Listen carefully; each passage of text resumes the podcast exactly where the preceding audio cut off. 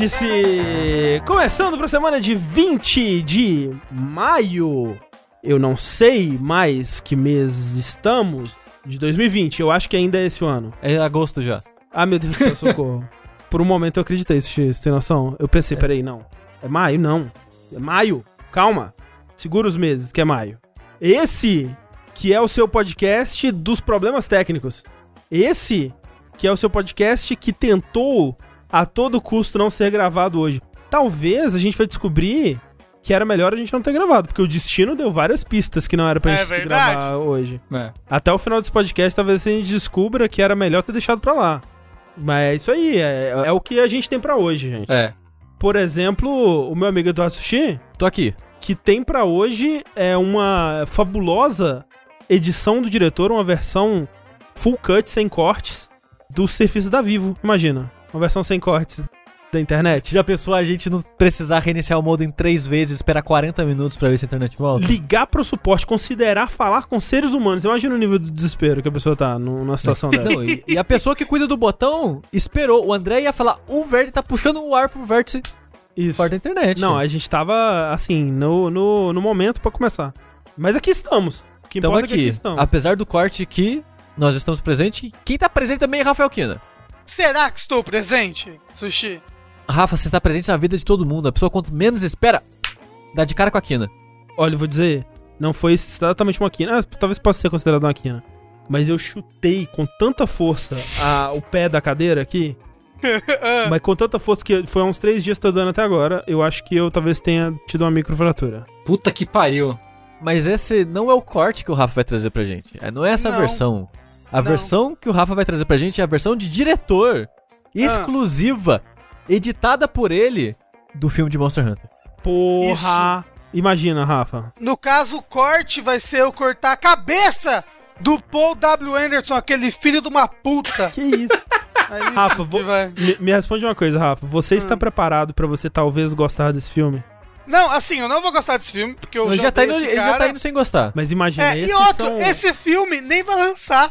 Porque esse filme era pra, era pra lançar esse ano no É cinema. É, tem nem isso. existe mais Foi isso o Rafa que criou o coronavírus pra impedir o filme do Monster Hunter. Foi pra punir a humanidade que deixou esse filme cogitar acontecer. Exato. Mas sabe quem também veio aqui hoje cortando tudo geral? Quem? Ele, Tengu Maru, Ai meu Deus, cortei. o Tengu, que vai fazer uma versão exclusiva, Director's Cut, do novo filme Marta vs Marta, no qual duas mães de super-heróis brigam até a morte com receitas de bolo. Esse parece interessante. Cara, mas ó, imagina, eu extremamente veria um desenho animado, tipo Muppet Babies, tá ligado? Em que são tipo os heróizinhos bebês e as mães dele conversando assim, tipo, imagina que da hora que ia ser isso. E aí, toda vez que as mães falam, é só tipo... Pó, pó, pó, pó, Pó, pó, pó, isso, pó, é. pó, pó, pó. Isso, é. Por fim, estamos aqui na presença de André Campos, que lançará, para surpreender todo mundo, todo mundo, lançará o Dedezinho Cut do DLC censurado. O DLC que contou com uma história tão cabulosa, mas tão cabulosa, que ela teve que ser bipada e censurada e apagada dos anais da história. Só quem estava gravando naquela mesa sabe o que aconteceu, Infelizmente, eu diria. mas você que tá ouvindo, que não sabe do que a gente tá falando, pode virar um consultor de jogabilidade, seja pelo é Patreon, verdade. pelo PicPay, pelo Padrim ou pela Twitch, e entender do que, que a gente tá falando, que história cabulosa é essa, e tentar especular, junto com os ouvintes, em uma caça ao tesouro maior do que as pessoas que jogavam Arg de Lost quando tava passando. Tá tomando proporções assim que eu tô assustado. Eu tô porque- tentando descobrir até hoje. Então, ainda rola às vezes umas teorias ali, especialmente quando entra gente nova que tá escutando agora, a pessoa Ah, revive o assunto, porque assim, pra que você que não tá, não faz ideia do que a gente tá falando, para o nosso tier de, de contribuição, né, nas nossas campanhas de financiamento, tem um, um- um tier específico lá que também equivale a sub na Twitch, né, seja sub normal ou com o seu Amazon Prime, que te dá acesso aos nossos podcasts bônus. No Discord. É, no grupo do Discord ou no grupo do Facebook, qualquer um que você tenha acesso ali, você acessa esses podcasts e num deles teve uma história aí que teve que ser censurada e que as pessoas querem muito saber o que aconteceu. Eu queria dizer que de vez em quando eu lembro dessa história e fico, poxa. É, dá- bate uma bad assim, né? Eu fico, cara, pô, sério? Então, na minha cabeça, eu criei uma versão. Uma versão em que foi tudo um grande mal entendido. Então tá tudo bem, entendeu? E aí eu, eu, eu comprei, eu tô, eu tô feliz com essa O versão André que só entendeu errado. O que ele interpretou errado o que ele viu ali. É, é. Exato, exatamente. É isso que acontece, Rafa, nos livros do, do Lovecraft com as pessoas que sobrevivem. Elas É. conseguem justificar, racionalizar aquilo que elas viram e aí elas conseguem sobreviver, né? É, o moço falou, já entrei no Discord, qual é o grupo do Facebook? O grupo do Facebook é para apoiadores do Patreon, Padrinho ou PicPay. É, o, o pessoal da Twitch é só o Discord mesmo, mas Isso. lá também tem o podcast bônus, então tá tudo certo. É, mas então, o nome do filme vai ser Marta Mata Marta. Isso. Entendeu? Eu acho que vai ser um bom nome. Muito bom. O seu filme fictício. O que não é fictício é a existência desse vértice, que, como a gente acabou de dizer, é graças a você, e mais especificamente, graças a pessoas como a Helena Ruiz. O Felipe Brasiliano. O Gustavo Angeluzzi. E o Márcio Zacarias. Muito obrigado a todos vocês que contribuem e fazem isso tudo aqui ser uma realidade, especialmente nos momentos é, obscuros que estamos passando e vamos passar por eles juntos. E ficamos muito felizes sempre que a gente recebe uma mensagem de que a gente tornou algum momento mais leve com o que a gente faz aqui. E ficamos muito felizes quando a gente tem mensagens, e-mails e tweets, o que quer que seja, de pessoas que estão acompanhando, que estão ouvindo pela primeira vez, que são ouvintes há muito tempo já, né? e acompanham aqui de qualquer forma.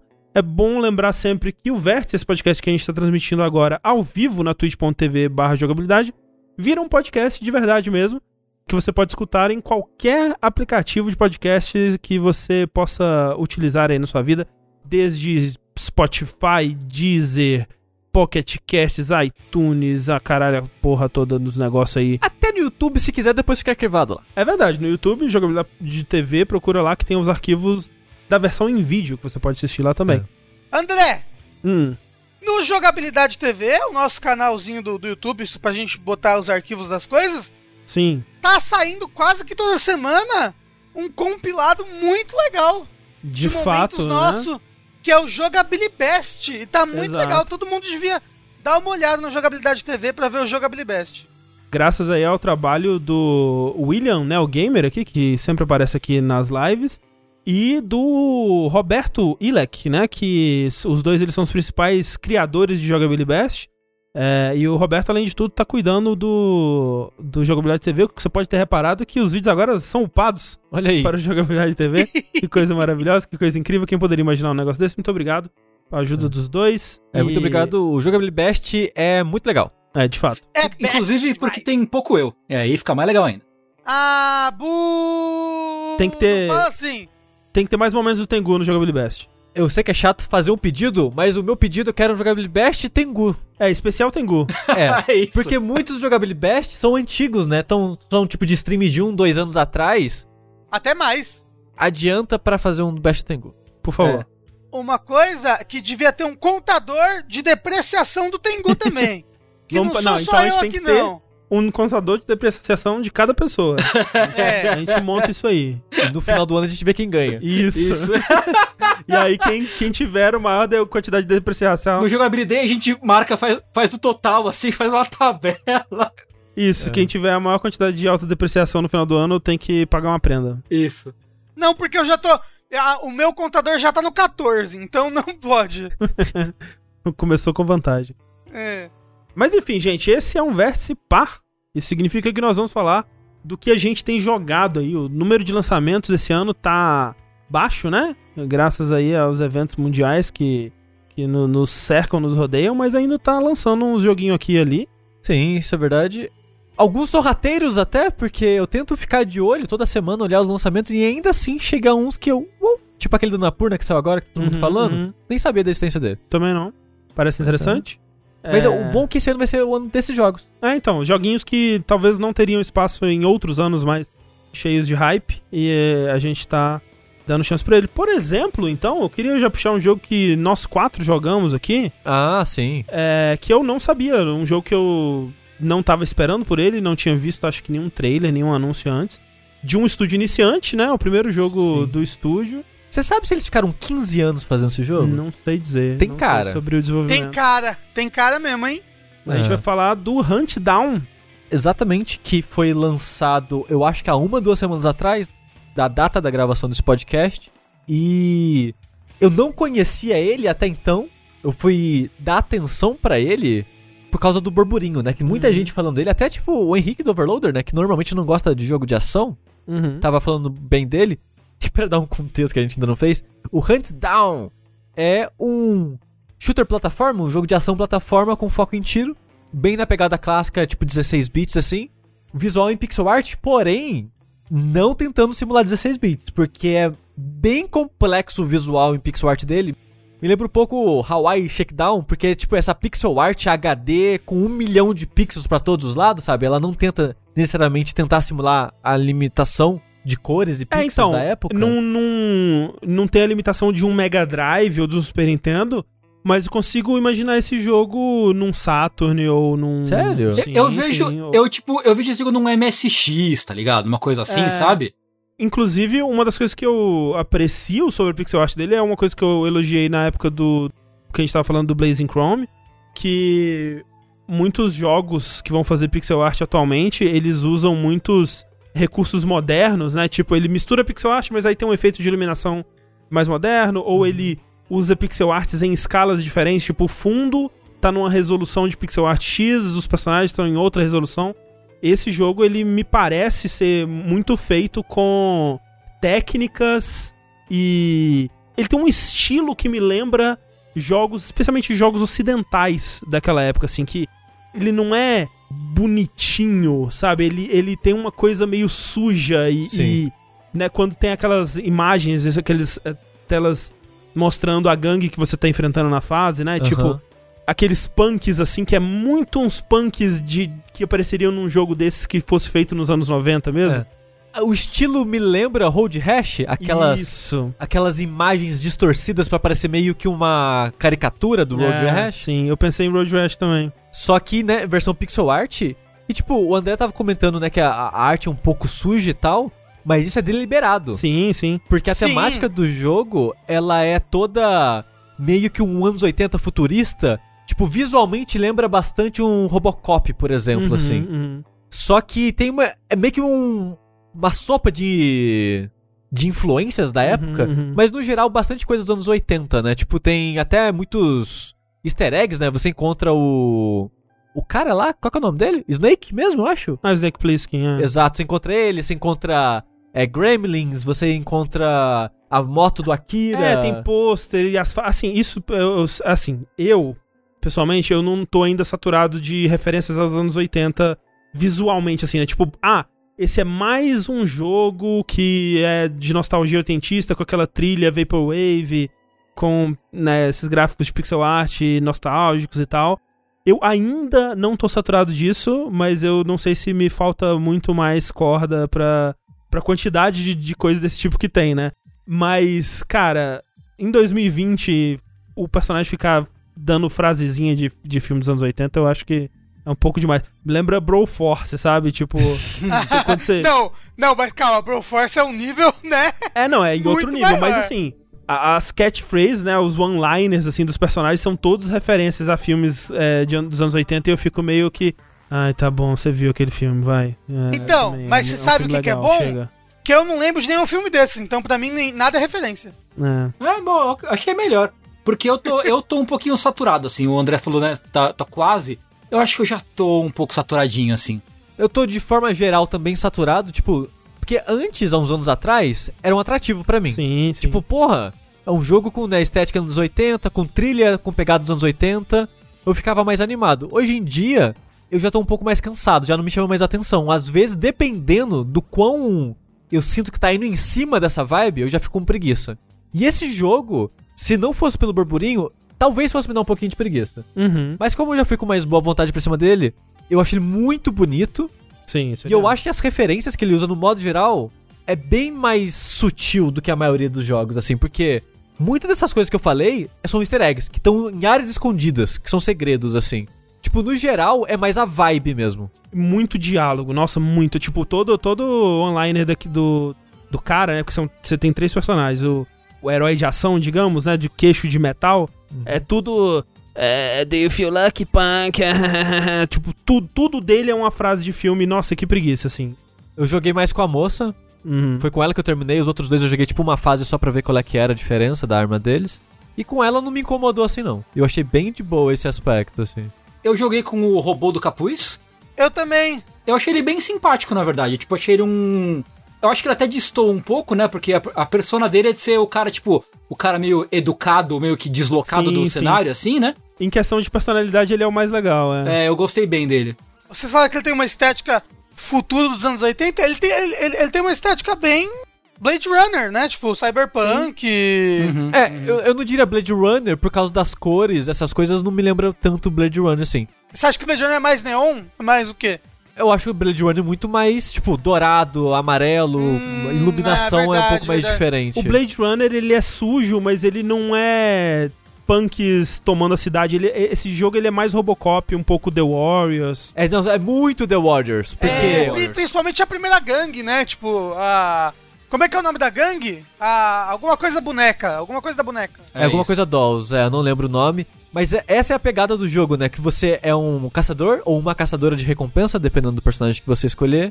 E você trabalha pra quem paga mais. Nesse momento do jogo, é uma empresa X que, né, antes de cada mundo, digamos assim, do, do jogo, né, que ele é dividido em fases, ela fala com você, olha só, quero se lida com o Joãozinho na, naquele bairro. E até chegar no Joãozinho, tem mais uns alvos aí, vai lá matando eles. Então isso acaba sendo meio que a estrutura de fase do jogo, né? O jogo tem quatro mundos, cada mundo com cinco fases, cada fase no final tem seu chefe, todos bem únicos e bem interessantes de enfrentar no geral. Só que cada bairro, digamos assim, do jogo que você vai, é uma gangue. E cada gangue é muito The Warriors, porque cada uma tem uma temática. Tipo, a primeira é, muito mei- meio que um punk mais genérico, tipo dos anos 80, que você vê assim de filmes de ação dos anos 80. Tipo, roupa de couro, cabelo spike, umas coisas assim. Parece uma banda, parece um Queen, assim. um- É, Queen não, parece mais um, um Twisted Sister, assim, uma coisa. É um glam rock, é isso, assim, né? isso, isso. é, é- é mais um glam, é. Porque é, todos eles usam muita maquiagem, né? Tipo, batom. Aí tem, tipo, a gangue de motoqueiros, mas tem uma temática em cima dos motoqueiros. Eles também são coisas romanas por causa das bigas, né? As motos carregam as bigas deles, então tem muita coisa de estética romana. Segunda é o pessoal do metrô, né? Mas é. Eles têm toda uma estética de jogador de hockey, né? Exato. Esses temas nos, nas gangues é muito The Warriors. É. Então, tipo, ele. O, o jogo todo ele acaba sendo esse. Essa mistura de referências e coisas dos anos 80. Mas a jogabilidade em si, eu achei ela bem diferente do padrão que a gente tem. Talvez ela lembrasse mais jogos de plataforma de PC que eu não joguei tanto, tipo Amiga da vida, Hum, é. ou é- coisa do tipo. É um pouco amiga, é um pouco que nem o, o Tengo falou, MSX, assim. É. Porque como eu não joguei muito esses consoles, eu sei que eles tinham meio que uma filosofia de design pra jogos de plataforma, e jogos de ação um pouco diferente do padrão, e eu não tive muito contato, né? Eu mais vejo assim. Então eu não tô muito saturado, pra mim é diferente. E eu fiquei muito feliz aqui, porque antes de jogar eu vi gente comparando, por exemplo, com Metal Slug. Eu acho que não tem nada a ver Não. com Metal Eu Slug. também esse acho que não. Não. Talvez acho que não. não. tenha nada a ver. Ele é bem mais metódico, ele tem. É, o ritmo dele é bem mais lento. né? É, se tipo, o Metal Slug, ele é meio que o run and gun que falam, É, né? Esse é, jogo pra mim é, é. walk and gun, É. no máximo. Esse jogo tem um cheirinho muito, muito grande de Rolling Thunder, Rolling Thunder, pode crer. que era um jogo de tiro de Mega Drive, né? Eu não sei se ele saiu pra alguma outra plataforma, talvez ele tenha saído pra MSX e tal. O primeiro saiu pra arcade também. Pra arcade, né? Que era um jogo bem de tipo. De plataforma, de tiro, e tinha muito esse lance da cobertura, né? Tipo, você se esconder dentro de porta, atrás de Quando caixa. atrás da e tal. caixinha, né? É. E tal. é. E, era- e era- o ritmo dele era bem. bem mais tático, né? Ele me lembrou um pouquinho também, tem o Blackthorn, o jogo da Blizzard. Blackthorn, sim. Só que mais rápido, né? Só que mais rápido. É, porque o Blackthorn é mais adventure, né? Digamos assim. Sim. E esse é, é mais ação mesmo. Mas assim, você sabe o que, que esse jogo tem que eu não sei se esses jogos antigos tinham e que é perfeito e é muito bom? Mais é que se fuder. Não! Esquiva com iframe. É. A gente vai chegar nesse ponto, eu não acho ela tão boa ou tão útil assim. Porra, eu, nossa, é muito útil. Ela tem esquiva Nossa. Porque sair deslizando, fazer o power slide assim? Não, o Power Slide é né, andar pra frente e agachar, né? Você continua andando pra Aham. frente e agachado. Mas o botão de esquiva sim, mesmo. sim. É, que tipo, você, você pode passar por dentro. O inimigo vai atacar, por exemplo. Você pode esquivar por dentro dele. Que tipo, eu achei super útil, por exemplo, naquele boss que é numa arena de boxe, sabe? Eu achei um toque mais. moderno do que esses jogos antigos. Não, eu tenha jogado vários desses, né? Apesar de eu gostar muito de Contra e Metal Slug, por exemplo.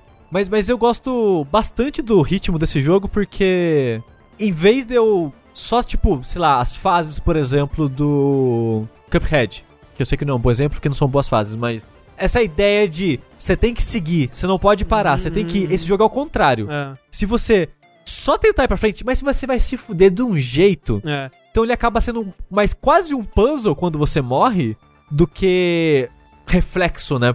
E eu, eu gosto dessa, dessa pegada dele, tipo, do cover, de, de esconder, tipo, nas partes, né, que são mais escuras, né, que são, tem profundidade no cenário. Essa parada de, de inimigo em inimigo. é. Você vai de pouquinho em pouquinho, aí você avançou um pouquinho, ó, vem uma horda. Abriu os elevadores, vai vir um, dois, três de cada lado. E você saber como lidar com a situação, eu acho isso bem mais interessante do que só as hordas infinitas vindo sem parar. É, ainda mais eu acho interessante, por exemplo, né, que cada fase, cada um desses mini estágios dentro da- do mundo grande tem três maletas, né? Três valizes, os stashes. E tem algumas vezes que o stash ou ele tá escondido no cenário, ou ele tá à vista, muito raramente, acho que só no começo do jogo, mas tem momentos em que tem um carinha fugindo com a valise. E você tem que fazer a escolha. Ou você corre muito atrás dele e mata ele rápido pra pegar a valise e se mete no meio da, da zona do tiroteio e corre muito risco, ou você vai na manhinha e corre muito risco dele fugir você não pegar o, o bônus da fase, né? E eu acho bem interessante essa dinâmica, assim, apesar de ser meio irritante. Eu acho que o jogo ele, ele te dá um incentivo a mais pra você, talvez, é, sair da zona de conforto, se arriscar um pouco mais, sabe? Porque o jogo ele também funciona no caos, assim. Ele, ele te ensina a ser metódico, mas de vez em quando ele te empurra no caos. Ele te força assim, ou e que você vier pra cá, assim. E tem. Esses momentos eles são é, interessantes também. né? Teve vezes que eu fui correr do, atrás do, do cara e passei por tipo 10 inimigos, assim, sabe? Todos começaram a agrar pra cima de mim.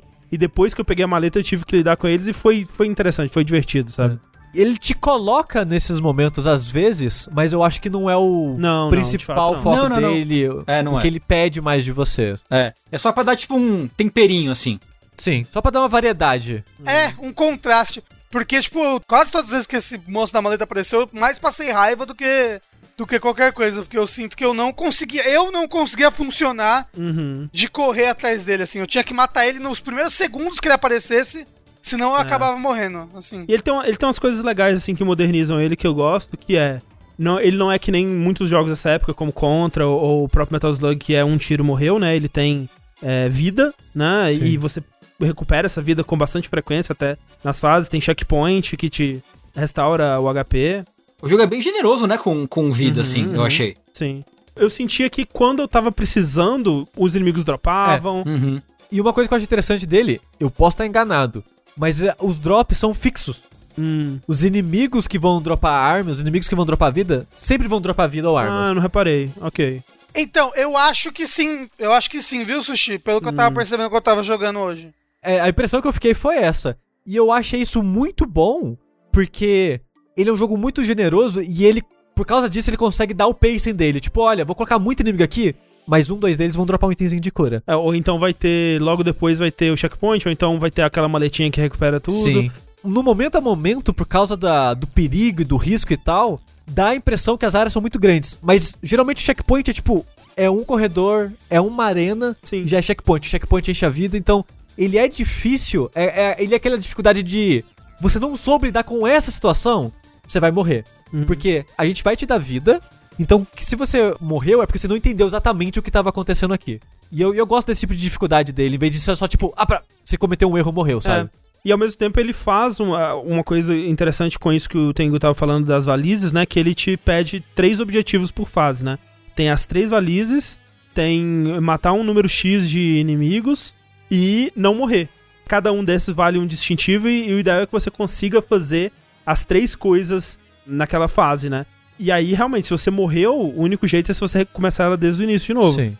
Então, ele te deixa nervoso com isso da, da morte, né? Ele, Sim. ele consegue fazer você jogar com bastante atenção sempre. Porque uma coisa que acontece muito nos jogos que esse jogo se inspira, que são os jogos de arcade, né, e, e outros jogos daquela época, é que você muitas vezes fica no automático, especialmente quando a gente tá jogando eles num contexto moderno, onde você não tá gastando dinheiro pra jogar, né?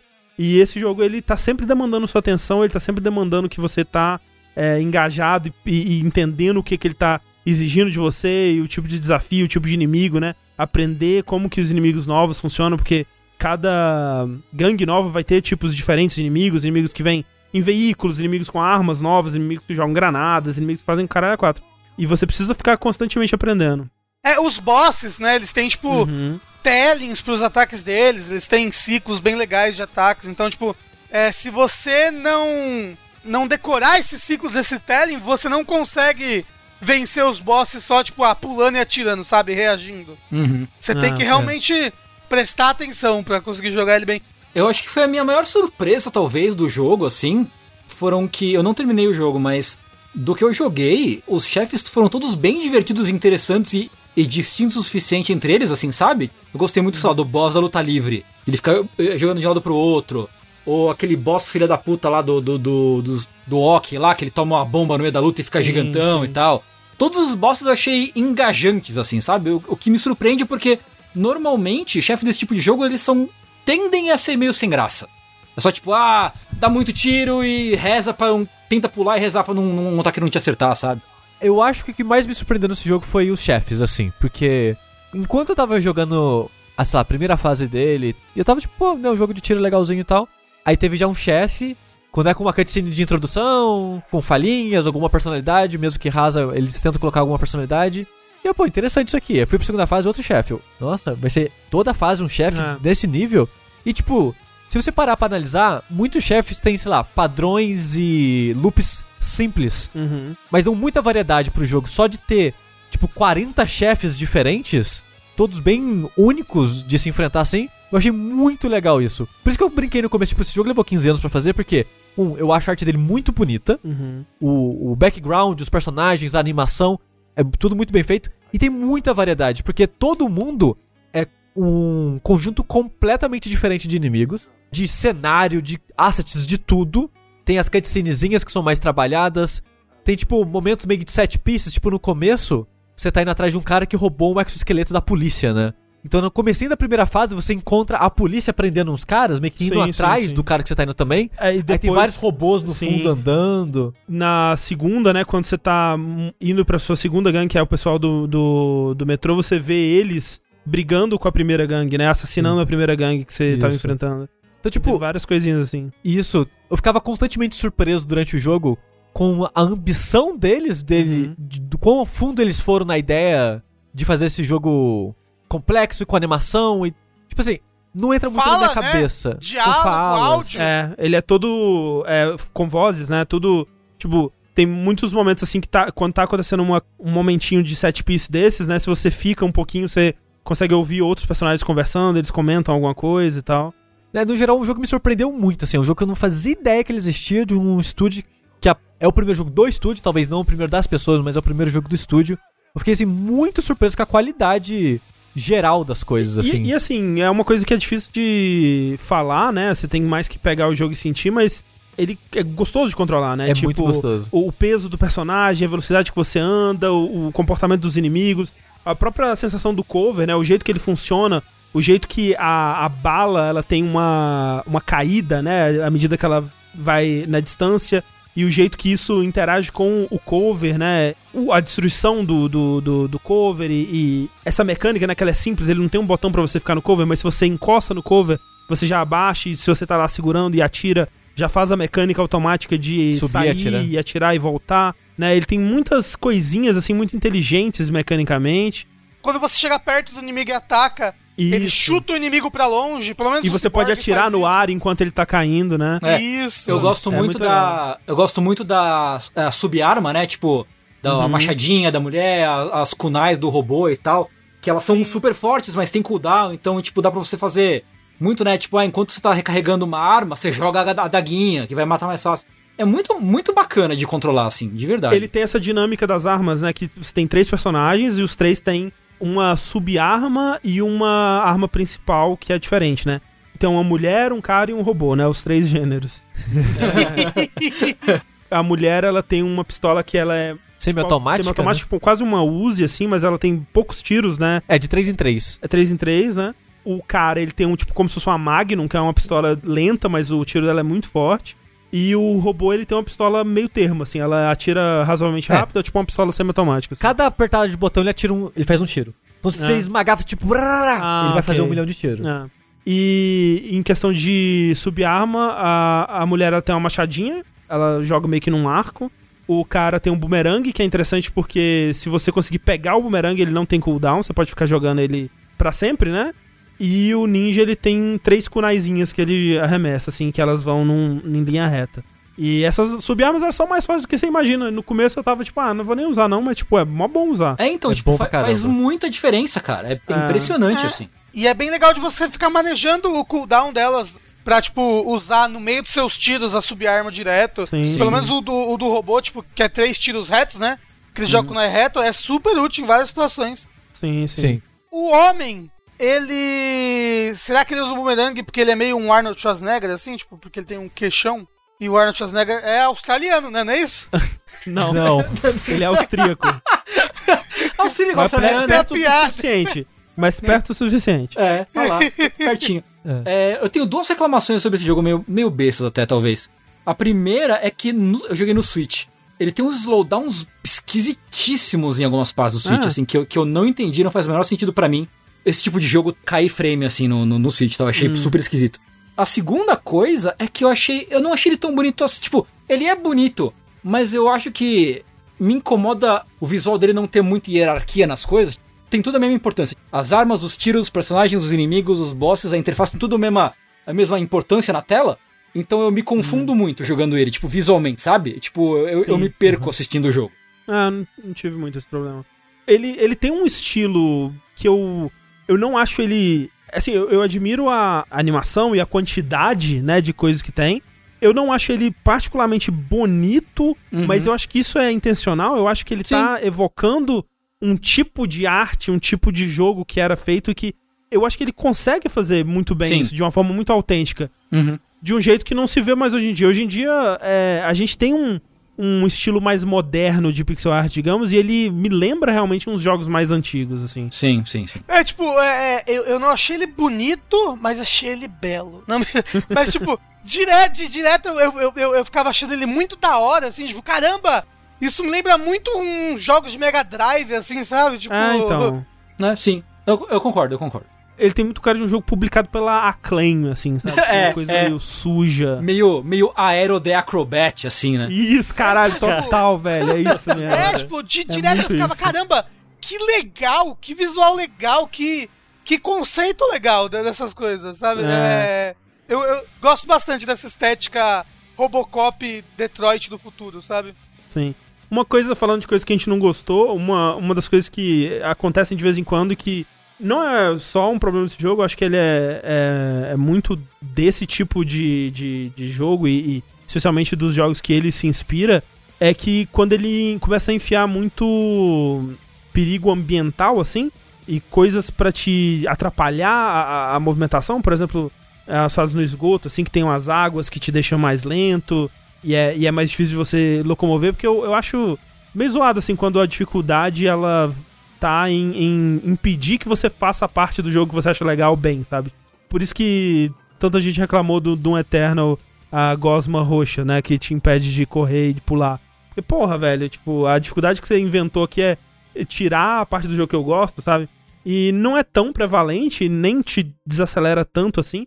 Mas de modo geral é um tipo de filosofia que me, me incomoda nesse tipo É. de jogo. Esses momentos eu ficava meio de saco cheio, mas não são tão frequentes também. É, o meu nitpick é igual do Tengu em certa parte, porque ele tem alguns momentos, são poucos, mas tem alguns momentos que tem mina no chão.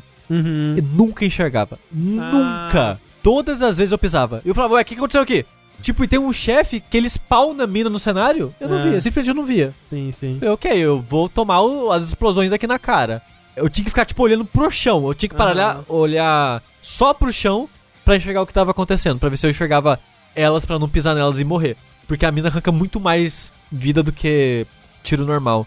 É que nem o quê? Uma mina de verdade. Tem que ficar olhando pro chão pra você não pisar.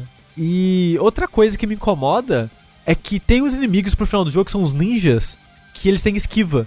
E eles esquivam até quando eles não estão esquivando. Hum. Por exemplo, o Rafa e o Tengu, eles falaram de quando você chuta o inimigo, você pode atirar nele no ar antes deles caírem. Uhum. Os ninjas não. Por algum motivo, quando você chuta eles, eles tomam dano do chute, eles estão voando pra trás, com aquela animação de estou voando pra trás, Uhum. mas enquanto eles voam pra trás, eles não tomam tiro.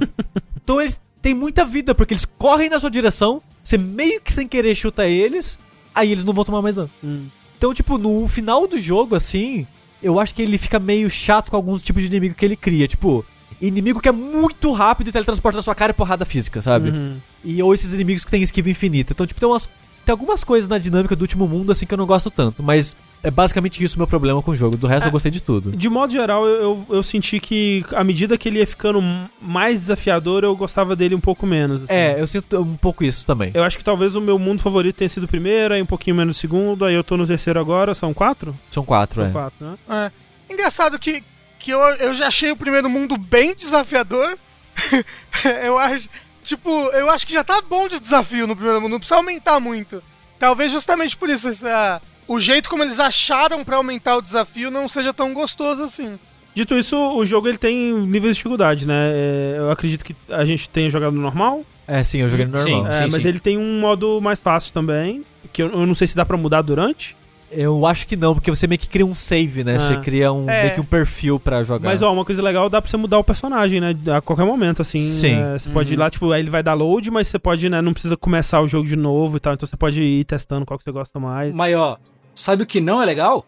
Hum. Esse jogo tá custando 75 reais na, no seu serviço, no, tanto na, na Epic Game Store quanto no Na eShop é bem brasileiro. Achei salgado, assim, desnecessariamente salgado. Mas assim, jogo. 75 reais? Quantos dólares dá isso? Três? Dois. É, então. É. Pois é, Então, porque baseado no preço dele em dólar, tá É. ok. Pro, pro, É. pro- acho que talvez ele esteja até barato, né? Quanto que é em dólar? É 20 dólares, Eu talvez? não, eu não sei. Eu, é, eu não sei o preço dólar. dele em dólar, mas se você que tem Switch e não liga de fazer aquela a dança das contas, né? Coloca sua conta num país, compra o jogo e volta pra sua conta de país original.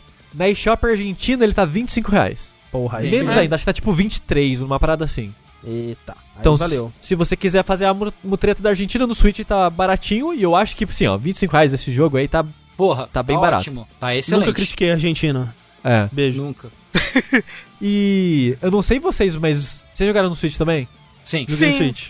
E rodou muito bem no Switch, eu achei. então, é, é, eu não tive slowdown, não. Tem Eu tive slowdown. momento. Eu tive slowdown em algumas partes. É, se teve, eu não senti. É, eu sou ruim de perceber essas coisas. É possível que tenha dado slowdown porque a Agnes jogando o dia inteiro Animal Crossing? Talvez. é possível. Ah, Dando uma super também, aquecidinha ali. Eu joguei no, no dock, não sei se faz alguma diferença. É, eu joguei Então- no dock também. Eu joguei no dock, é. Então não, então não é essa a diferença. Mas é, mas é surpreso, uma ótima surpresa aí pra 2020, né? Espero que tenha mais desse tipo de. Total. É gostoso isso, né? Eu adoro É? quando isso acontece.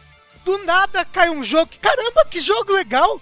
É. Videogames, né? Eu não tava esperando videogames agora na minha vida. Tinha desistido já dos videogames. É, já tinha, eles vieram e me fizeram feliz. É o que eu senti hoje enquanto eu jogava esse jogo. Eu ficava, caramba! Porra! Quem diria, né? Quem diria? Quem diria? Esse foi então Hunt Down para Switch, PC na Epic Game Store e acho que tem Xbox PS4 também. Tem pra PS4, o Xbox eu não tenho certeza. Acho que falaram ali que tem pro Xbox. Acho que só então- não tem pro Steam, por enquanto. É, por enquanto, mas não, uma hora lança. Parece que o jogo é 13 dólares, deve estar em promoção de É. lançamento. Se for 15 dólares, 75 reais, meio que é isso daí, né? É, e que por 15 dólares, tipo assim, pensando no dólar, né? 15 dólares por esse jogo tá um preço super justo. Sim. A gente que se fode aqui porque vai estar tudo muito caro É. esses próximos tempos aí, não tem muito o que fazer. E cada vez vai ficar pior. Já, já tava ruim, né? Como diria É. o, o sábio. Por falar então em mundos pós-apocalípticos, onde o fim chegou de uma forma ou de outra, de- da- das mais diferentes variedades, eu tenho jogado alguns jogos aí. Na verdade, eu já dropei ambos. Não sei se vou terminar nenhum dos dois. Vixe. Mas Ma- per- pela qualidade? Cer- Em certo ponto, sim. Não, não pela qualidade. Né, talvez. Ah, pode-se dizer que sim. É isso aí, pela qualidade. Porra, é isso aí. É. que no caso são dois jogos que lançaram aí já tem um tempo já, né? Lançaram no final de abril. Os dois jogos lançaram é, na mesma semana e eles tinham grandes semelhanças aí, né? Eles estavam representando aí o gênero do, do combate tático e dois jogos muito inspirados pelo XCOM Enemy Unknown lá de 2012, né? Pela é, renovação que ele trouxe pra esse gênero aí.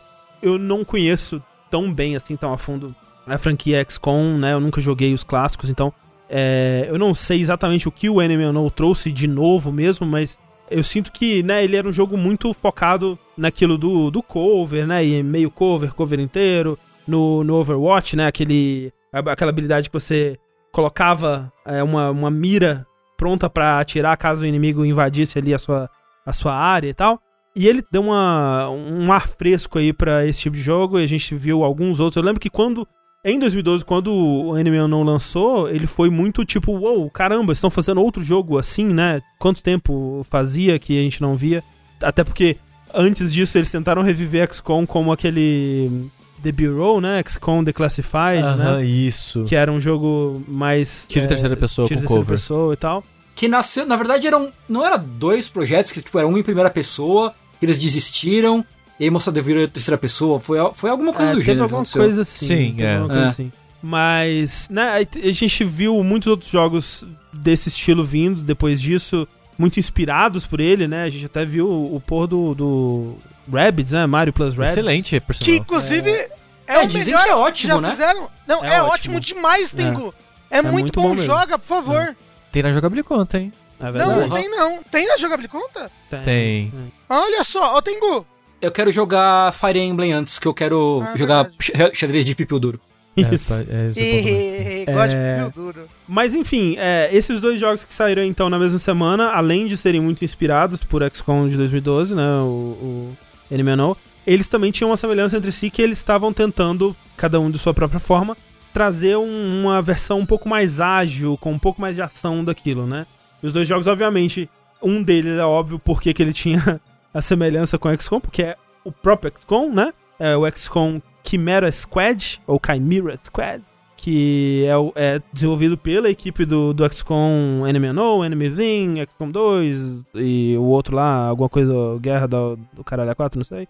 War of the Chosen. War of alguma coisa, não sei. É, um negócio The Chosen. É The Chosen, ok. É isso. E é, é o novo XCOM, né? Embora um que não é o próximo grande XCOM, né? Eles ainda estão trabalhando aí, é, é o que tudo indica no, no XCOM 3, e esse é meio que um, um experimento, né? Um pequeno experimento aqui com algumas ideias que eles soltaram nesse meio tempo. Então o jogo ele já veio assim com esse escopo menor.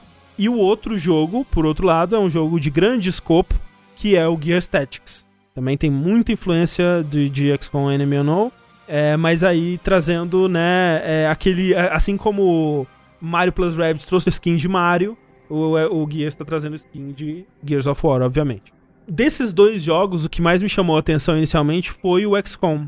E não por eu, né, como eu disse, eu não eu joguei muito pouquinho do Unknown só, depois eu não joguei mais nenhum outro. Então não tenho uma conexão com a série, mas foi justamente por causa da, da premissa dele, né? Mas André, o que que o XCOM vai me mostrar? Alienígenas. É, porque vive aquela música, ela vive falando que o XCOM, give it to ya. com- give- E o que que. Eu não entendo.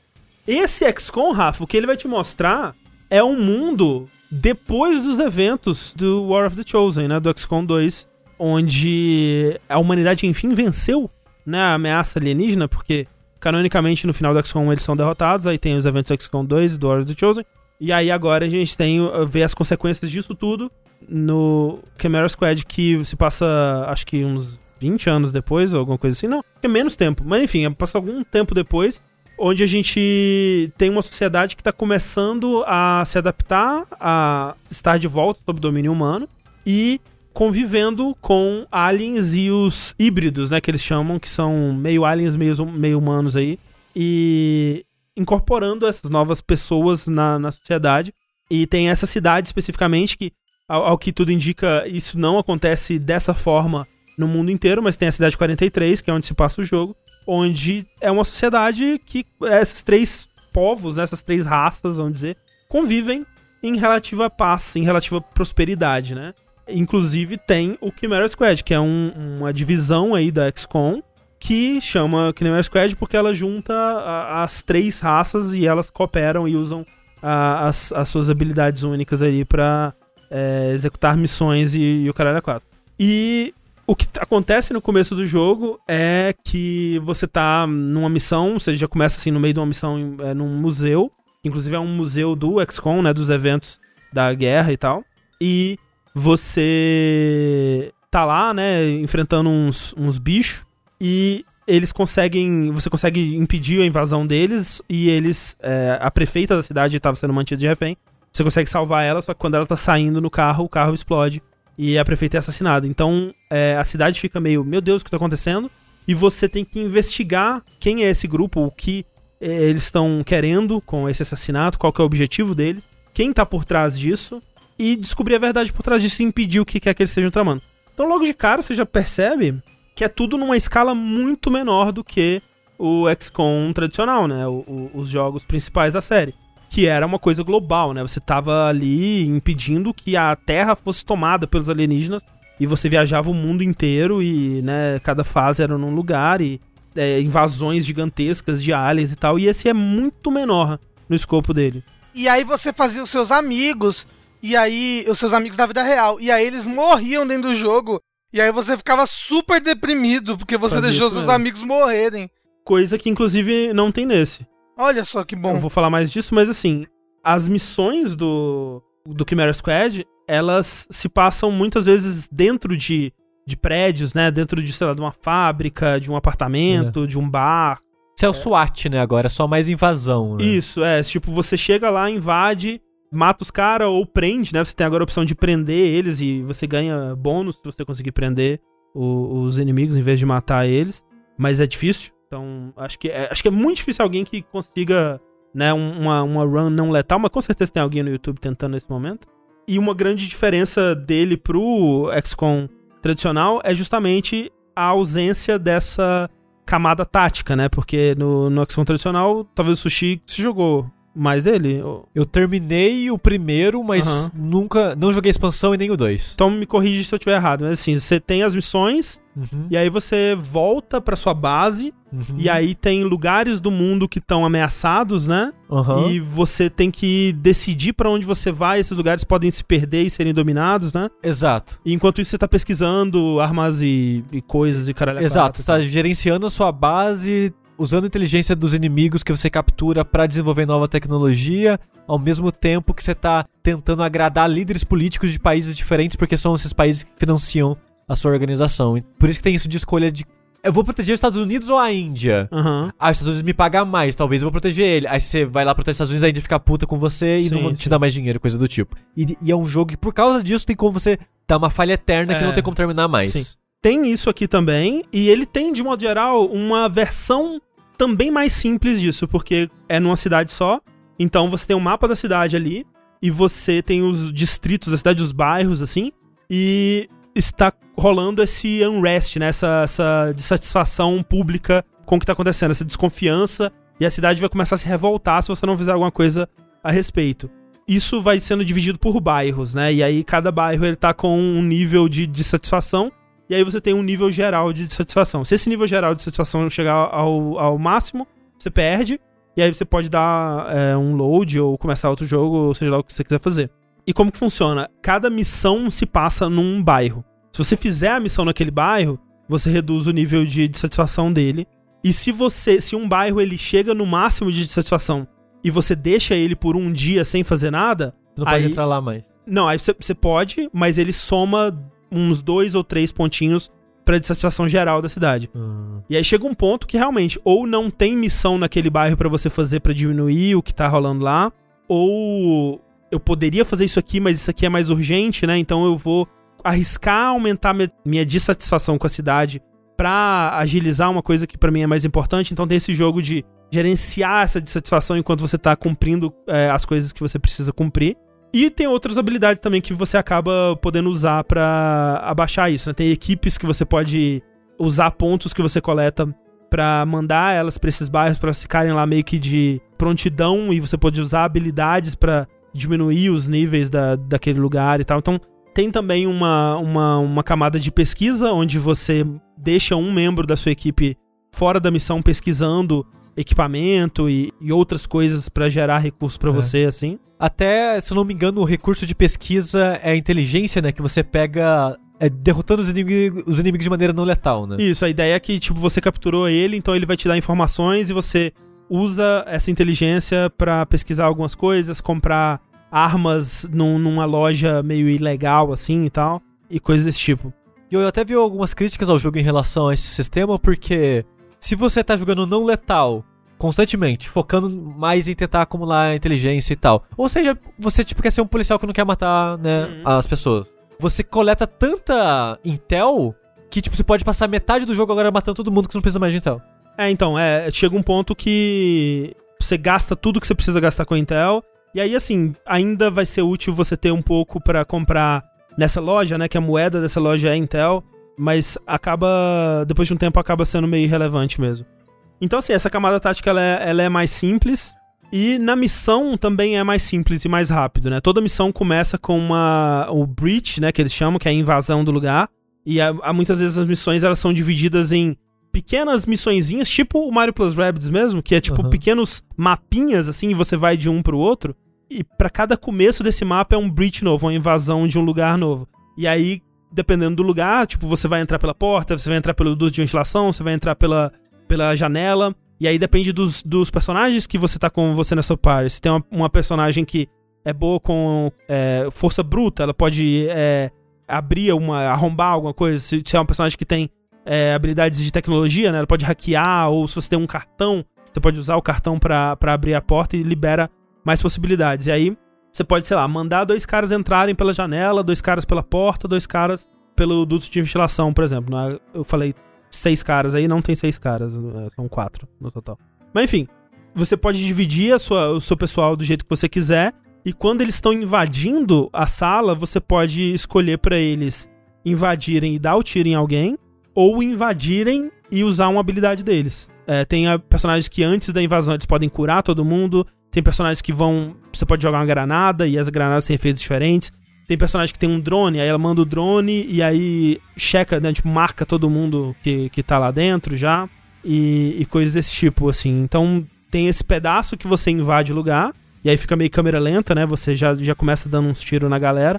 Tem inimigos que eles são surpresos, né? Então eles não vão te atacar naquele turno. Tem inimigos que ficam é, intimidados, né? E, e ficam paralisados também e tal. E aí vai pra uma partida de combate tático, né? Alex Com aí é bem parecido mesmo como era. Com a diferença de que é tudo muito rápido, né? Então os inimigos eles estão lá, geralmente é um espaço confinado. Não vai ter aquilo de muito de você planejar o posicionamento do seu esquadrão. Quase não tem muito uso de Overwatch, né? Eu não precisei usar muito, pelo menos. E é tudo muito rápido. Você chega lá, os caras estão lá, você dá os tiros, usa habilidade, vai, acabou. Próximo. E aí começa de novo. E as missões são muito rapidinhas, assim. Tem. no- as maiores, elas são três ondas, né? Disso, dessas repetições. E já vai pra próxima. É, não sei se você comentou, que você tinha falado que ia falar depois, sobre Uhum. a morte dos personagens, Exato. né? É, não, porque é justamente isso. No XCOM tradicional, os seus personagens eles eram procedurais, né? Você é, recrutava os soldados e aí você podia até fazer eles criar a aparência deles, colocar um nome pra eles e tal. E, né, eu podia criar lá o Rafa, o Tengu e o Sushi, mandava eles na minha missão e aí, porra, se eles morressem, eles morriam pra sempre. No Chimera Squad é diferente porque são 11, pe- acho que são 11 ou 13, acho que são 11 personagens fixos no total do jogo, então são poucos. E eles são personagens feitos, né? é, Construídos. Eles têm a sua própria história, sua personalidade, sua própria voz, e eles interagem entre si, eles têm suas próprias amizades e, e inimizades ali dentro do, do, do esquadrão. Entre missões eles conversam, tem uma coisa bem de leve, assim, mas uma coisa meio Mass Effect, né? Deles conversando e interagindo entre si ali. E quando eles morrem em combate, ou quando eles são muito feridos em combate, o máximo que pode acontecer, assim, se ele morre, morre mesmo, a missão falha. Tipo, se ele tá caído no chão e alguém vai lá dar um tiro ou explode alguma coisa perto, morreu, acabou a missão, dá load ou começa de novo. Mas se eles estão caídos no chão, né, e, e- e você foi lá e estabilizou ele, e ele só tá caído no chão lá, ou então sofreu um, um ferimento muito grave, ele vai ficar ferido, e aí se você levar ele numa próxima missão, ele vai ter. Os status dele vão ser inferiores, ele vai operar pior. E você pode colocar ele pra fazer, para treinar, né? E fazer tipo uma fisioterapia pra se recuperar do ferimento. E aí talvez ele fique com uma cicatriz. E a cicatriz é um, um debuff permanente que aquele personagem vai ter pra sempre, mas é só aquilo. E não é super Não é nada. Aliás, ele fica com a cicatriz quando ele tá ferido. E se você mandar ele pro, pro combate, ele, a cicatriz vai ser o debuff nele. Mas você pode mandar ele pro treinamento pra tirar a cicatriz. Ah. E aí ele volta a ser o que ele era antes e tá tudo certo. O seu personagem ali voltou normal. Mas a cicatriz é é um debuff estético? Não, assim, é, é um debuff de. Sei lá, ele anda, corre menos agora. Ele vai se movimentar mais devagar, por exemplo. Caralho, mas é uma puta cicatriz então. A cicatriz é só a palavra, Rafa. É. Ah, mas tá em português o jogo? Não, é Scar, eu acho. Eu não lembro, na verdade, se tem em português. Né, é, tipo, é, é, é um, é um, uma coisa que vai limitar aquele personagem de alguma forma. Você não vê aquilo no personagem mesmo. Uhum. Seria legal se realmente ele ficasse com uma cicatrizona assim na perna, assim, sabe? Pá. Aí não anda direito. Seria legal. O, o moço falou sequela. Sequela seria uma boa, sequela. Sequela. Sequela Ah. seria melhor. Sim, sim.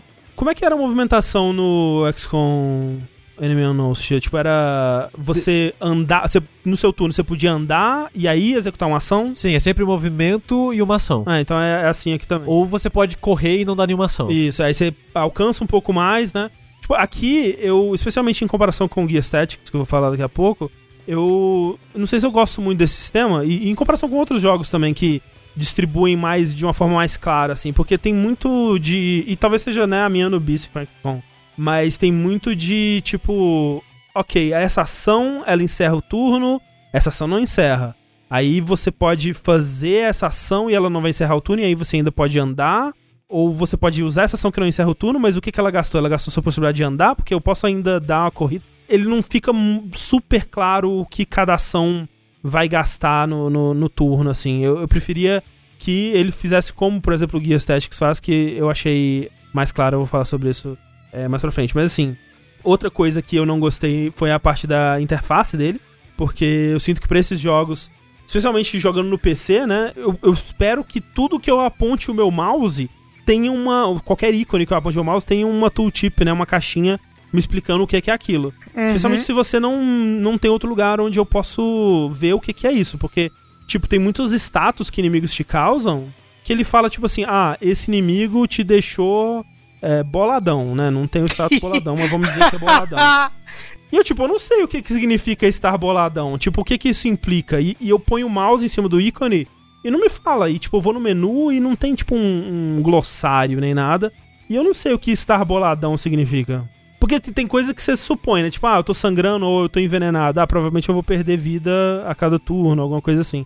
Mas tem outras coisas que eu não, não sei, assim. E falta realmente uma, uma camada de, de tooltips, né? De caixas informativas te explicando exatamente o que vai acontecer. Eu senti que faltou informação em alguns momentos, assim, do jogo. Outra coisa que acabou me desanimando, e acho que foi isso que me fez dropar o jogo e eu não pretendo terminar ele, é que, assim, a estrutura dele é que você vai investigar o que aconteceu, né? E você vai investigar três facções que são as principais suspeitos de terem feito isso, né? Você, você escolhe, né? Tem, ele te mostra as três facções você fala, qual que você vai investigar? Ah, vou investigar essa daqui. Ok. E aí você vai pra um pedaço da história daquela facção. Então é você contra essa facção, investigando o que eles estão fazendo, os tipos de inimigo que você vai enfrentar são diferentes, as pessoas que você vai recrutar são diferentes, e você chega no final daquela história, você investigou, descobriu alguma coisa XY, você vai pra próxima facção e continua investigando ela. E essa, essa, quando você me fala disso, dessa premissa de, ok, é um mistério urbano onde você vai investigar esse mistério e correr atrás da verdade e tal, isso me parece muito interessante. Mas na prática, tipo, isso tudo acontece na sua imaginação, né? Você não tá investigando de verdade, né? Tipo, você, ele fala assim: ah, a facção X está no, no- numa fábrica e eles estão lá traficando em alguma coisa. Você vai lá e não tá acontecendo isso na verdade, né? É só os caras lá de boa, no, no, no- no canto deles, você chega lá dando tiro e você não investigou nada, a missão acabou, foi concluída Nossa, e você aumentou o seu número de intel. Tipo, isso foi a sua investigação, entendeu? qualquer semelhança com a vida real é mera coincidência, É, exato. né? Então, assim, não tem muito de da progressão narrativa dentro das missões, né? A progressão narrativa ela acontece só fora, assim, entre, entre o, o texto de, de, é, das missões e nesses momentos onde você termina um pedaço maior do jogo, que tem uma cutscene, alguma coisa assim. Então, assim, é, é foda, porque você fala, ah, ok, você vai bater no, no, no inimigo pra hum, capturar ele vivo, né, em vez de dar tiro nele. e você vai levar ele e você vai ganhar Intel. É tipo, porra, né? A gente vai receber uma informação, talvez vai liberar um lugar novo no mapa, vai é, abrir uma habilidade que ele conhecia e tal. Não, é só um número no seu, né, no, nos seus recursos ali. Isso é meio broxante, assim. E a, somado a isso, mesmo tendo feito só a parte da história da primeira facção que você investiga, que foram umas 10, 11 horas de jogo assim, eu sinto que eu vi todo tipo de missão que o jogo tem. Então, eu, no final dessa, dessa primeira dessa primeira facção, já tava repetindo os tipos de missão, já tava repetindo os tipos de cenário, né, os tipos de desafio. É claro que quando você muda de facção, eu joguei um pouquinho da, da próxima, muda os tipos de inimigo, né, e, e vai aumentando a dificuldade também. Mas eu já tava sentindo um pouco desse desgaste. E, e é foda, assim, porque no começo ele fala, ó, vai ter missões onde você vai vai ser missões de combate, onde você vai chegar lá e vai ser combate tático de jogo. Vai ter missões que não vai ter combate, você vai só, né, investigar alguma coisa, fazer é, algo que não envolve combate. Essas missões são só coisas para passar o dia e te dar recursos também. Tipo, você clica nelas, ok, você concluiu o dia então, você realizou a missão e conseguiu 500 erídeos, né, que é tipo o metal do jogo, sei lá. E sabe, eu, sei lá, eu talvez fui com a expectativa errada, né, pro jogo mas eu esperava um pouco mais da, da parte narrativa, que foi o que me vendeu ele, né? Eu, porra, parece da hora isso, né? Um, um XCOM urbano, de mistério policial, de, de investigação policial e tal. E eu não sabia o quão XCOM é, ele iria ser, tipo, quão XCOM padrão ele iria ser, né? E, e, acabou, que, acabou que era. Então, acabei dropando ele por causa disso. Você jogou quanto dele? Umas 11 horas, que foi essa primeira facção. Acho que ele tem umas 30 horas no Nossa, no é muito maior que eu esperava. É. É, mas assim, que eu saiba, os outros XCOMs e tudo mais, é muito mais uma coisa mecânica, né? O pessoal joga porque. Sim. Porque é um jogo de estratégia gostoso de jogar, né? Tipo, é um. Sim, total. E, e, assim, ele ainda é gostoso de jogar? Você sentiu que o combate era divertido, era gostoso? Sim, sim. É, especialmente por ser ágil, né? Você acaba cada missão muito rapidinho ali. É, essa parte tática é bem legal. É, é, é bem o que o que XCOM estabeleceu ali mesmo. Foi só a questão das missões ficarem meio repetitivas, então, que, que incomodou mais a parte mecânica, assim. E essa parte da narrativa, porque realmente É. o, que me, o que me vendeu a ideia dele foi essa premissa, né? De ser uma coisa na cidade, com policiais, e os policiais eles não são mais é, gerados proceduralmente, são personagens, eles interagem entre si e tal. Eu achei que fosse ter um foco maior nisso, nessa interação dessa equipe, né? E numa história sendo contada e. Justamente, quando eu te descrevo o que você faz, você imagina uma coisa a mais. Tipo, ok, você vai nessa missão e você vai investigar essa facção, você vai coletar intel, você vai coletar inteligência, né, Pra conseguir mais coisas, conseguir mais pistas, né? Tipo, e é isso que você tá fazendo, só que isso tudo é representado com números, né? A parte de investigação mesmo fica na sua imaginação. Isso eu achei meio, meio triste. Mas é a expectativa é o pai da decepção, né? Exato. Na verdade é a mãe, né? Porque é a expectativa. E aí, então, falando mais rapidamente de Gear Tactics, que eu joguei menos, mas eu talvez queira voltar pra jogar mais ainda, porque eu acho que mecanicamente e estruturalmente ele, ele me agradou mais do que o, o XCOM. Eu achei, de verdade, que você ia gostar mais do XCOM do que do Gear Tactics. Eu também, eu fui pra ele com essa Hum. expectativa, justamente. Eu, eu fui total achando que eu ia gostar mais dele. O Gear Tactics, inclusive, ele foi é, desenvolvido pela Splash Damage do queridíssimo Brink, não sei se vocês lembram. Daquele, Caralho. A banda? o, o grande sucesso Brink. Não, essa é o Blink. Ah, tá. É que no Japão é diferente. O Gear Tactics, ele é uma prequel, ele se passa, né, antes até do primeiro jogo, ele, o protagonista dele é o, o Gabe Dias, que é o pai da, da Kate, né, que é a protagonista do Steam. Olha aí. E é uma puta de uma adaptação da hora de, de Gears pro formato Tactics, assim, né? Porque tem jogos que você não imagina essa transição funcionando bem, como foi o caso do Mario. Você, tipo, pensa um Tactics do Mario, como que isso vai funcionar, né? E Gears não, Gears é muito mais fácil, né? Você já Já vai de murinho murinho. já vai de murinho murinho, né? E já tem toda essa operação de, de esquadrão, né? E tal. E é, é muito interessante ver como que eles fizeram as adaptações, né? Porque meio que tudo que é importante em Gears, eles tornaram importante no, no Tactics, né? Então, as muretinhas são muito importantes, né? Recarregar é muito importante, que tem no XCOM também. Mas no Gears é, é, é mais frequente, é mais importante, assim. Eu sinto que Tem que carregar na hora certa, você ganha bônus? não tem isso. Infelizmente, a, é, a única coisa que eles precisavam ter acertado, eles erraram. Mas é muito frequente, né? Você precisar recarregar, então você tem que estar sempre atento a isso. É, granadas são muito importantes, né? Tanto pra fechar os buracos do- dos loucos quando eles aparecem assim, quanto pra usar contra inimigos mesmo. As granadas são muito fortes, assim, e o jogo sabe disso, então ele muitas vezes manda, tipo, um, sei lá, uns 10, 15 inimigos de uma vez pra cima do seu esquadrão, e uma das maneiras de lidar é com as granadas. Reviver o amiguinho caído é muito importante, né? Então todas essas coisas de Gears eles, eles adaptaram pra funcionar dentro do, do jogo tático. André, eu tenho uma arma que tem uma motosserra embaixo Hum. e eu posso investir no meu inimigo e varar ele com ela? Você pode, Sushi. Você pode fazer isso. Inclusive é um insta-kill, é muito satisfatório você fazer isso. Parece Tipo, bom. Ah, nossa. não é super recomendado em todos os momentos, né? Porque muitas vezes, se você não tá super perto do, do inimigo, você fica aberto, né? Seu turno termina ali e você tá exposto. Mas assim, pra matar um último inimigo, assim, porra, é muito legal. E aí, assim, a estrutura dele também é um pouco diferente de XCOM, né? Mas mais diferente ainda do que o, o, o Chimera Squad. Ele tem essa missão, essa estrutura de, de missões, né? Missões de história, que são liberadas a a partir de, de. Depois de um tempo, assim, você tem uma missão de história, você faz a missão de história. Aí você tem que fazer algumas missões bucha pra liberar a próxima missão de história. E ele vai seguindo nesse, nesse ritmo, mas ele tem bastante foco nessa narrativa linear, né? Que o, o- a, a ideia é que você tá liderando essa equipe, você tá meio que montando ela à medida que você tá viajando no mundo, né? Então você vai recrutando é, outras pessoas que você vai encontrando pra sua equipe. E você tá indo atrás de um locust específico, né? Um, um locust meio super inteligente que tá por trás de umas criaturas, assim, novas que estão aparecendo e tal. Então você tem que matar esse cara. Nessa questão de história, ele encaixa com qual Gears? Então, como eu falei, Rafa. ele não, é um mas. prequel. Ah, você não falou que era um prequel. Mas é um prequel de qual Gears? Do 1? É um prequel de todos os guias. Ah, então, mas não, podia ser um prequel do, do, do, do 4. Entendeu? Se passando Não, ele entre é- o 4 e o 5. É, o, o André ele falou até que é prequel que se passa antes do primeiro, mas. É, e. Hum, não Ah, não falou nada disso, não. Ele é logo depois da, da- do Emergency Day lá e tal. Enfim, tá- eles estão começando a usar o Hammer of Down e aquela coisa toda.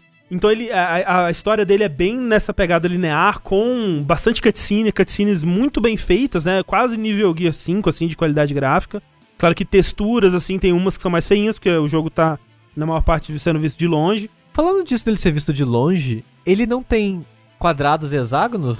Não, ele é, ele é soltão. Tipo, você. Você meio que posiciona o seu, o seu boneco onde você quiser. O máximo que ele tem de, de trava, assim, é com os covers, né? Que você põe lá e ele fica bonitinho ali no cover. Mas na movimentação você põe onde ele quiser. Se eu quiser atravessar o mapa inteiro, eu posso?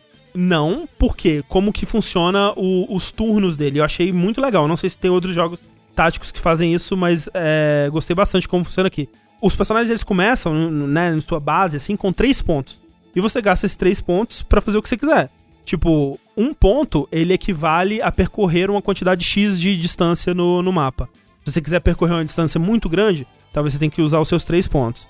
Mas, né, aí você pode escolher, ah, eu vou percorrer até aqui, usar um só ponto pra percorrer, e eu vou ter mais dois, duas ações pra dar dois tiros, ou dar um tiro e recarregar minha arma, ou dar um tiro e jogar uma granada, ou dar um tiro e usar uma outra habilidade. Eu posso andar, atirar e andar de novo? Pode. Você pode fazer o que você quiser na ordem que você quiser. Eu achei muito legal isso. É claro visualmente o quanto eu vou gastar de ponto pra onde eu tô andando? Tipo, É, ele cê- é ótimo nisso. Assim, tipo, e, e especialmente em contraste com o, o, o Chimera Squad. Não, não, é porque eu tô tentando visualizar o quão claro é Uhum. minha movimentação, minha limitação pra poder me planejar de acordo com ela, sabe? Sim, tipo, quando você clica e arrasta, você consegue ver perfeitamente onde você tá gastando cada pontinho, assim. Se você andou um espaço X, ele põe uma bolinha ali, ó, aqui você gastou um pontinho. Você andou mais um espaço, ó, mais uma bolinha aqui. E você tem um contadorzinho, tipo, um de três, dois de três, Saquei. três de três, gastou tudo de movimentação e você acabou. O sujeito é tão elite gamer que ele já tá um xadrez na cabeça dele. Já, Já, tá otimizando, né? pensando como é que ele vai otimizar o jogo. E na lateral sempre tem quantos pontos cada, cada personagem tem é, sobrando, porque o metagame, pelo menos pelo que eu entendi do jogo, e é o que eu tenho tentado fazer e tem dado muito certo, é que ele é muito um jogo de impedir que o seu inimigo haja, seu inimigo também tá tentando te impedir que você haja, e de ganhar mais pontos de ação durante seu turno mesmo. Tipo, você tá tentando. é, você começa com três, alguns por causa de, de passivos ou de, de equipamentos que tá equipado começam com quatro, talvez. E a ideia é que enquanto não acaba o, o turno, você pode conseguir mais pontos e o, o cara que você já encerrou o turno dele, ele pode voltar a agir, porque ele ganhou mais pontos aqui. Então, coisas, por exemplo, que dão mais pontos. Se você é, atira bastante num Locust e ele fica caído no chão, morrendo assim, sangrando, você pode ir lá e executar. Se você executa esse Locust, todos os seus amigos ganham mais um ponto. Isso me lembra um pouquinho é, Valkyria Chronicles. Hum, No, no sentido de que você consegue tirar ações do inimigo. Se você, por exemplo, né, que o, no Valkyria Chronicles cada turno você tem, tipo, X pontos para você usar com o esquadrão inteiro. Né? Não é tipo. uhum. Você tem é, turnos pro todo o seu esquadrão e cada membro tem uma barra de ação que você gasta quando você anda. Né? E aí você é limitado pela munição da sua arma também. E aí quando você mata um inimigo do, do outro time, né? Você meio que tira uma ação do, do time inteiro. Hum, entendi. Que, então lembra um pouquinho isso, assim. E, e assim, como é que funciona o Fog of War dele, André? Que eu tô vendo no vídeo que ele tem. Ele tem, ele tem. Você meio que vê o que tá. Eu não sei exatamente como que ele calcula, mas você vê o que tá nas redondezas do personagem, assim. Eu, eu acredito que talvez um personagem sniper tenha um- uma visão maior, alguma coisa assim, mas eu não, não reparei muito especificamente como ele faz. Mas realmente, tipo, pode ter inimigo que nem XCOM, né? Você tá andando pelo mapa e opa, tinha inimigo aqui, fudeu, né? Começou o combate. Então tem, tem esse tipo de coisa. Responderam, Rafa, que só os loucos te sabem. Isso. Que é o, o Não, título de um não. verso, inclusive. Eu, eu, eu, eu tô guardando piada pra fazer com o Locust ainda, vocês esperam. Tá bom. tô O pensando- Rafa, tô- Rafa, ele tá ficando vermelho, ele tá inchando, assim, de tanta piada que É que, tá eu, é, é- é- é que eu ia perguntar, é, se um Locust vai no, no psiquiatra, ele fica normal de estilo? Caralho, nossa. Senhora. Meu Deus do céu, socorro. Mas então, e, e aí, assim, além de ganhar pontos, e aí outra, outras formas que você pode ganhar pontos. Você tem habilidades de buffs e debuffs. É tipo, ah, o Gabe ele tem uma habilidade que ele incentiva o amiguinho. Vai lá, amiguinho. Então, se o amiguinho conseguir matar alguém depois de ter recebido esse buff, o Gabe ganha um pontinho de ação. Ou ele pode dar um pontinho de ação pro cara, gastar um pontinho dele pra dar o ponto de ação pra outro personagem, pra ele fazer alguma coisa mais é, elaborada. né? Então, tem várias habilidades e ações equipamentos que você pode equipar que vão te dar mais, mais habilidades assim. Tem todos os personagens têm skill tree pra caralho, né? O Tengu ama essa porra. Eu acho que é um pouco exagerado assim, eu fico meio com preguiça. Mas é assim, é muito granular, assim, o quanto você pode personalizar cada personagem pra agir de uma forma específica e tal. Mas os personagens têm a, a mesma skill tree? Não, eles têm arquétipos diferentes e aí Ah, tá. em cada arquétipo você pode direcionar ele pra um sub-arquétipo, dependendo de onde você é, upa ele ali. Essa sua explicação, André, me faz entender melhor algumas críticas e elogios que eu tenho ouvido do jogo, que é ele é mais próximo de um jogo de, vamos dizer, de puzzle do que o XCOM. É, Porque eu, eu tinha ouvido essa crítica, assim. E de gente falando que eu não gostei tanto disso, que ele é muito mais puzzle do que um jogo tático, de, de, de improvisar e tal. Por causa dessas ações, né? Tipo, de- É. desses combos, de você olha o cenário e pensa, como eu vou otimizar exato. todas essas minhas habilidades pra eu dominar essa situação? Exato, a Isso ideia acaba- é combar. É, isso acaba sendo meio que um, um jogo de puzzle, né? Uhum. Tipo de, eu tenho essas ferramentas, como que eu otimizo elas, né? E co- como que eu encontro a solução, digamos assim. É. Isso pra mim, agora, atualmente, no meu atual estado de espírito, eu tô mais com vontade de jogar um jogo assim do que um jogo do XCOM de 2012. É, então, eu, eu pessoalmente gostei mais. Ele me lembra, por conta disso, um pouco até mais o Into the Breach, por exemplo, assim, que é também um jogo tático, mas que ele tem uma, um raciocínio de puzzle, assim, né? Ele não é tanto assim, porque o, o Into the Breach ele é realmente quase uma partida de xadrez ali que você tá jogando. Mas o ele tem essa, essa pegada de otimização e de dominar, né? De impedir, porque o, o que o Overwatch do. Quando você, que é muito mais importante aqui do que no, no Chimera Squad, por exemplo, o que ele faz é que, além de você atirar no inimigo, né? O inimigo, ele tá, quando ele passa pelo seu Overwatch e executa alguma ação ou alguma coisa assim, ele perde as ações dele. Então você, você não só atirou no inimigo, como você impediu ele de agir. Então, tipo, você tá tirando ações dele e meio que dominando, né? Então é, é muito satisfatório quando você consegue realmente dominar o turno, você consegue impedir eles de agir e ainda agir mais, assim, no seu. Então é, é meio que essa pegada do jogo, assim. Eu, eu achei muito, muito legal. Sabe que jogo também é de estratégia, André? De andar quadradinho, você tem uma equipe fixa e você tem que otimizar suas ações pra desestabilizar o inimigo Hum. e é muito bom? Druidstone. Ah, Ninguém jogou Druidstone. não joguei, realmente. Porra, o jogo é muito Queria. bom. É, mas, ó, outro jogo que é assim também é Desperados. Quero o 3 aí. Ah, mas esses jogos em tempo real não são. Eu gosto. É, Não. pode que é... Enfim. É. Mas é... Realmente, assim, o que me... O que me Tem algumas coisas que eu não gosto do jogo, que são é, essa camada, a- o, o- o substituto dele da camada tática, né, que eles chamam, que ele meio que não tem, né, quando você tá fora de missão, é meio que um menu, onde você pode upar os, os personagens e equipar coisas novas, assim. Esse menu, ele é muito confuso, assim, visualmente, de, de, de, de interface, assim, navegar nele não é legal. E você tem, tipo, uma, nossa, um monte de, de, de pequenas abinhas que vão pra cada pedaço, tipo, nossa, nesse, esse personagem tem essa ombreira e ele tem na arma tem a ponta e o, a- o carregador e a base. Nossa, é tão granular, é tão minucioso assim, sabe? Que eu consigo ver que ele tem muita profundidade, mas me dá preguiça. Eu queria que tivesse pelo menos um botão de tipo, ah, otimizar esse personagem pra ataque, otimizar pra defesa, otimizar pra agilidade, sei lá. Pega o que eu tenho e faz o melhor que dá aí. Porque eu tenho uma certa preguiça de, de ir. Porque é, é- e é pra cada personagem, né? Porque você tem duas classes de personagens assim, né? Você tem os heróis, que é o Gabe, o Sid, o, o Cole, né? Que tem o Cole Train aí nesse também já. E esses personagens, eles não morrem. Eles são personagens de histórias, então eles. Eu acho que se eles morrerem mesmo na partida é game over. Mas tem os soldadinhos bucha que você encontra e esses você pode customizar a aparência deles, o rosto, a roupa e tal, e dar nomes, né? E aí é aquela pegada XCOM. E esses, eles morrem. E todos esses têm um nível de customização igual, tipo de skill tree, de é, customização de armadura, de arma, caralho a 4. E eu fico meio, opa, rapaz, não, vamos só missão, vai, vai pra missão, foda-se. E, e esses soldados bucha morrem pra sempre, sempre. Isso, permadeath, sim, exato. Porra, não gosto disso não. Tem como desativar? Não tem, infelizmente. Mas é, tem bastante, né? Sempre vem um novo ali. Você pega, você morre um, vem um outro. Eu me apego facilmente. né? Então, então assim, tem, tem isso que eu não gosto muito. Ele também tem um problema que eu senti no, no XCOM e eu já tô sentindo um pouco no Gears, que é a repetição, porque, como eu disse, pra liberar as missões de história, que são sempre únicas, interessantes, com cutscenes, às vezes tem chefe gigante, louco, é, mas pra liberar essas missões você tem que, às vezes, fazer essas missões bucha. E elas têm alguns tipos de missão, sabe? Tipo, ah, né, segura nesse ponto aqui por sete turnos, ou é, resgata um soldadinho e tal. E vai repetindo, sabe? Não tem uma variedade muito grande, assim. E vai chegando um tempo que até o mapa, assim, parece que repete, né? O mapa. Os mapas não tem uma, uma variedade muito grande pra essas missões secundárias, então isso é meio chato. assim. Mas ele é longo pra isso ser um problema grande? É, eu tô com uma, umas 8, 9 horas nele. Hum. Eu, eu ouvi dizer que ele tem umas 20 e poucas horas.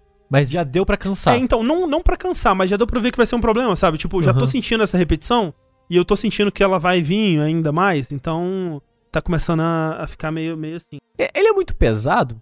Então, não, assim, ele é, rodou bem no meu computador, eu não chequei, eu não, não mexi em, em otimização, né? A configuração que o, o, o jogo falou que era pra, pra vir, eu, eu joguei nela e tava de boa. Eu, eu senti ele bem leve, assim, mas eu não vi Uhum. também qual que é o requisito mínimo dele. Ele não ia lançar em mobile também? Não, esse é outro. outro. É o É o pop, do- né? Isso. exato. Ah, tá. Você sabe que, que eu, eu, eu tem algo no Gears que me dá muita vontade de jogar nele? Até tipo o Gears normal. Eu acho que é as minhas memórias do, do Gears of War 2, que eu me diverti bastante jogando. Aí eu lembro como a comunidade do Xbox é chata e eu perco a vontade de jogar. Porra, não culpa a comunidade da Xbox. Assim, eu não sou um super fã das histórias de Gears, nem assim, muito do mundo, dos inimigos, nem nada assim. Eu acho que esse foi o jogo de Gears que eu tô mais interessado em jogar, que eu tô mais gostando de jogar, assim. E até a história dele tem, tem um- umas coisas legais. né? Mas ó, pensa num jogo gostoso de dar tiro. É muito gostoso atirar em Gears of É War. gostoso, Nossa, é gostoso de atirar em Gears of War. Eu, eu, eu sei que tem uns inimigos que é umas, umas esponjas de dano, mas é, é gostoso. Ah, então, mas é, é gostoso de dar headshot e a cabeça explodir dar um efeito sonoro gostoso. Então, gostoso. É. No caso, quando eu tô falando gostoso, eu tô falando de você, no caso. Ah, obrigado. De mim? Você tá falando de mim? É. Ah, obrigado. É, O, o, o Gear Tactics, a, a coisa que eu mais tenho a elogiar ele, especialmente tendo vindo do, do XCOM, é toda a parte de interface, como eu falei. Essa coisa de te mostrar o quantos de pontos você está gastando, quantos pontos tem disponível. Uma coisa que eu acho que ele faz muito bem, que eu sempre ficava perdido no, no, no XCOM e às vezes perdia turno por causa disso, era, ok, se eu for pra esse cover aqui, eu vou conseguir atirar no, no inimigo daqui? Não sei se tem uma forma de descobrir isso no, no XCOM, não descobri. Mas no Gears, ele sempre te mostra. Se você tem. consegue acertar um inimigo de onde você tá, você. surge uma linha entre vocês, assim. Uma linha bem, bem fraquinha, assim, mas que mostra que, ó, ele consegue te ver daqui, ou você consegue ver ele, a, a linha fica tracejada se você tá em cover e tal. E essa linha ela é dinâmica, né? Enquanto você tá andando mesmo, assim, ela vai surgindo, desaparecendo e tal, vai mostrando. A informação visual nele ali é muito incrível. E tudo que você passa no mouse tem a explicação do que, que é. Toma essa XCOM. Toma essa XCOM. Ainda tem aquele problema do XCOM, você tá na cara do inimigo, 95% de chance de dar o tiro, e você dá o tiro e erra? Tem. Já aconteceu. Fiquei frustrado, fiquei triste. Mas, né, acho que esse é um mal de, de jogo desse tipo mesmo. Ó, Mario Plus Rabbids não tem isso. Ou é 50% ou é 100%. É, é uma coisa que o, o Into the Breach faz também, que eu, eu, eu gosto bem mais, assim, que, né, você sabe se vai dar ou se não vai dar. Não, mais ou menos, 50% você não sabe. Como é que é no Into the Breach? É se você tá na área, vai acontecer. É, se- você sempre sabe, né? É, você sempre sabe. Ele não Eu tem prefiro assim, estatística. é, prefiro assim. Mas é, o, o meio termo do Mario Plus Rabbids também funciona, eu acho melhor. Assim, no fim das contas, eu acho que pra quem é fã do XCOM 2 e do Enemy Unknown e aquela porra toda, e tá procurando um jogo daquilo, daquele tipo, eu acho que ambos não vão oferecer exatamente o que você tá querendo, porque eles não têm essa camada tática. Eu sinto que eles são jogos mais não mais rasos, porque o Gears ele tem uma profundidade assim, né, mas repetitivos mesmo, né? Eu acho que é- esse é o problema dos dois assim que eu senti. Então, eu acho que quem gosta bastante de XCOM e tá procurando aquilo não vai achar exatamente, mas talvez ache uma coisa diferente que seja legal. E aí, assim, no o XCOM ele tá custando agora 100 reais no Steam, mas é, é foda porque ele lançou com 50% de desconto. Na primeira semana tava 50 reais, 49 Ah. e pouco assim. E ele ficou custando isso por um tempo. Obviamente, em dólar ele é, é, é 10 dólares, pra você ver. Caralho, Gears é isso? Não, não. O XCOM. Ah, tá. Tipo, não, ele, ele é 20 dólares. Na primeira semana ele tava 10 dólares. Ah, tá, ok, ok, ok. É, é isso que eu tô querendo dizer, desculpa. Já já ele tá 120 reais, então. Tá, é exato, tá 20 dólares, custando é, 100 reais no Steam. O XCOM. E o Gears é preço completo, ele é 60 dólares. Mas tá no Game 60? Pass. Ah, mas tá no Game É. De PC. De PC. É, porque ele não tem pra console ainda. Isso. Bizarro, né? Porque ele tem suporte pra controle e tudo. Ele vai lançar no final do ano pra console. Mas esquisito, né? Porque ele já tá com suporte pra controle, tudo bonitinho. Não sei porque não lançaram. Não otimizaram, talvez, pra Ah. console, vai saber. Mas bizarro, ele é só pra PC, realmente. Sabe por que ele vai sair no final do ano, Rafa? Pra rodar no Series X. É isso aí.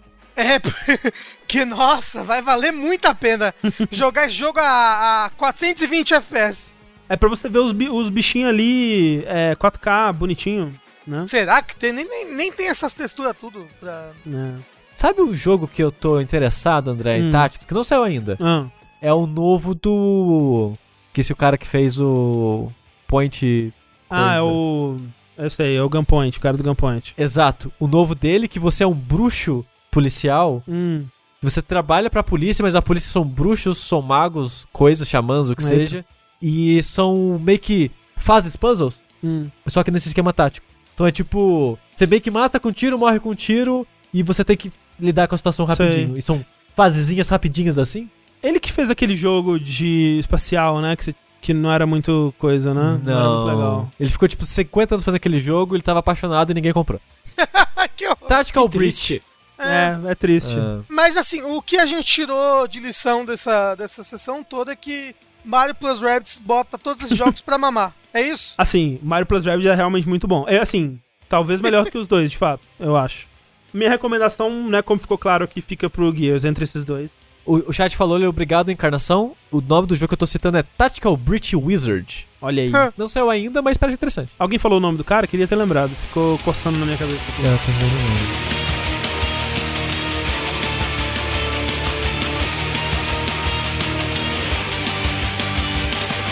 Sabem, agora, oficialmente, eu sou um Final Fantasy, É verdade. né? Ou seja, eu já fiz uma tatuagem de Chocobo, entendeu? Eu pego a minha, a minha melhor amiga e eu fico rindo assim, ha, ha, ha, ha, ha. Você virou uma estátua de pedra para se sacrificar pelos seus amigos? Não, esse não é Dragon Quest. Você, você já ama os Cactuar e os Tomberries? É, não, eu odeio o Tom Barry. Caralho, filho da puta quer ficar falando com o animal na casa do caralho. Esse não é aquele desenho da Nickelodeon? Então, é isso mesmo, é porque tem os Thornberries, ele, eu, eu acho engraçado. É, eu já quero fumar um, um Malboro, é isso? Isso. É isso. Isso. o negócio é que, na verdade, eu não sou um Final Fantasy ainda, porque eu, eu normalmente não gosto de batalha por turno e eu só joguei Final Fantasy Action, né, até agora. Mas, eu... Não, Não, só o 15. eu E o joguei sete, o né? 7 Remake. É, é me verdade, verdade, verdade. E aí joguei o 15 e amei muito o 15. Tipo, gostei muito, muito mesmo. Tanto que investi meu tempo. Falei, vou jogar os episódios do 15, na é verdade. Porque o Final Fantasy XV, por assim dizer, assim, ele tem uns certos buracos na história dele, umas coisas assim que ele não explica. Ele não, ele não faz questão de explicar. O personagem pega e fala: Ô, oh, vou ali, hein, já volta. E você fala: tá bom, né? Fazer o que? Não manda em você? Ele vai, aí ele volta, ele tá um pouco diferente. Ele fala: caralho, realmente essa jornada que eu fiz aqui mudou a minha vida. E aí você não sabe o que, que ele fez, né? Por quê? Porque eles pensaram: a gente vai fazer uns DLC depois pra botar aqui nesse buraco. Não vamos cobrar só 60 dólares desse otário, não. Isso. A gente tá 15 anos fazendo esse jogo? É. E, tipo, a própria é, versão Royal, ela já vem com a maior parte dos DLCs, se eu não me engano. Ela não vem com o DLC do Ward, eu acho. Não, não Nem vem. a versão do Windows vem com o DLC do Ward, eu acho também, mas eu também não tenho muita certeza. Não, não saiu, porque. Foi até estranho na época isso, né? Porque anunciaram essa versão Royal, que em teoria é como costuma acontecer algumas vezes, né? Tipo, vamos relançar o jogo com todos os DLCs e vai custar 60 dólares de novo. Eles fizeram isso, mas ao mesmo tempo anunciaram mais três DLCs. É, que não chegaram a lançar, né? Inclusive. Exato, ó, a Warding foi o primeiro e os outros dois foram cancelados porque o diretor abandonou o projeto. É, então, inclusive o diretor ele saiu antes do Warding terminar, né? Eles pegaram e terminaram. É. Mas, Rafa, deixa eu te perguntar então. Quando, vamos dizer, o. O Prompto. Não, vou pegar um que eu gosto mais. O Ignis ele fala assim: vou sair numa aventura no jogo. Aí já começa o DLC dele? Então, é que o Ignis, ele é, ele é o único que meio que não faz isso, né? Mas é. Então, mas eles, eles incorporaram o DLC no meio do jogo principal, é isso? Isso! Ah, não, okay. não, não, não, não, não, não, não, não, não, não, não, não, não, não. Ah, entendi. Você tem que jogar depois mesmo. Não.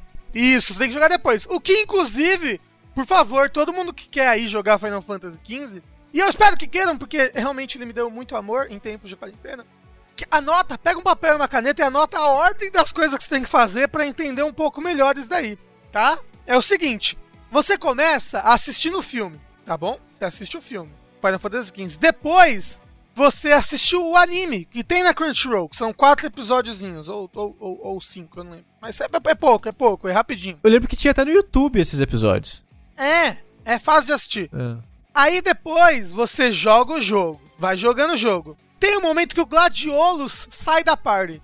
Quando ele voltar, joga o DLC do Gladiolus. Vai continuar jogando o jogo. Tem um momento que o Prompto sai da party. Quando ele voltar, joga o DLC do Prompto. Zero o jogo. Zerou o jogo, joga o DLC do Ignis. Zerou o DLC do Ignis, assiste o episódio do Arden, que tem no Crunchyroll também, que é um episódiozinho só de um anime bem legalzinho. Depois joga o episódio do Arden. E aí, ó, e aí só tem o que para jogar? Um um beat'em up prequel que se passa com o pai do Noctis. Que eu ainda não joguei. Tá, não joguei, mas é.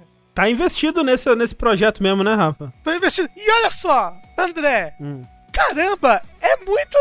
Esses DLCs, eles, eles enriquecem tanto a história. Por exemplo, eu, eu, eu, vou falar dos DLCs na ordem que eu joguei, que é a ordem que eles foram lançados.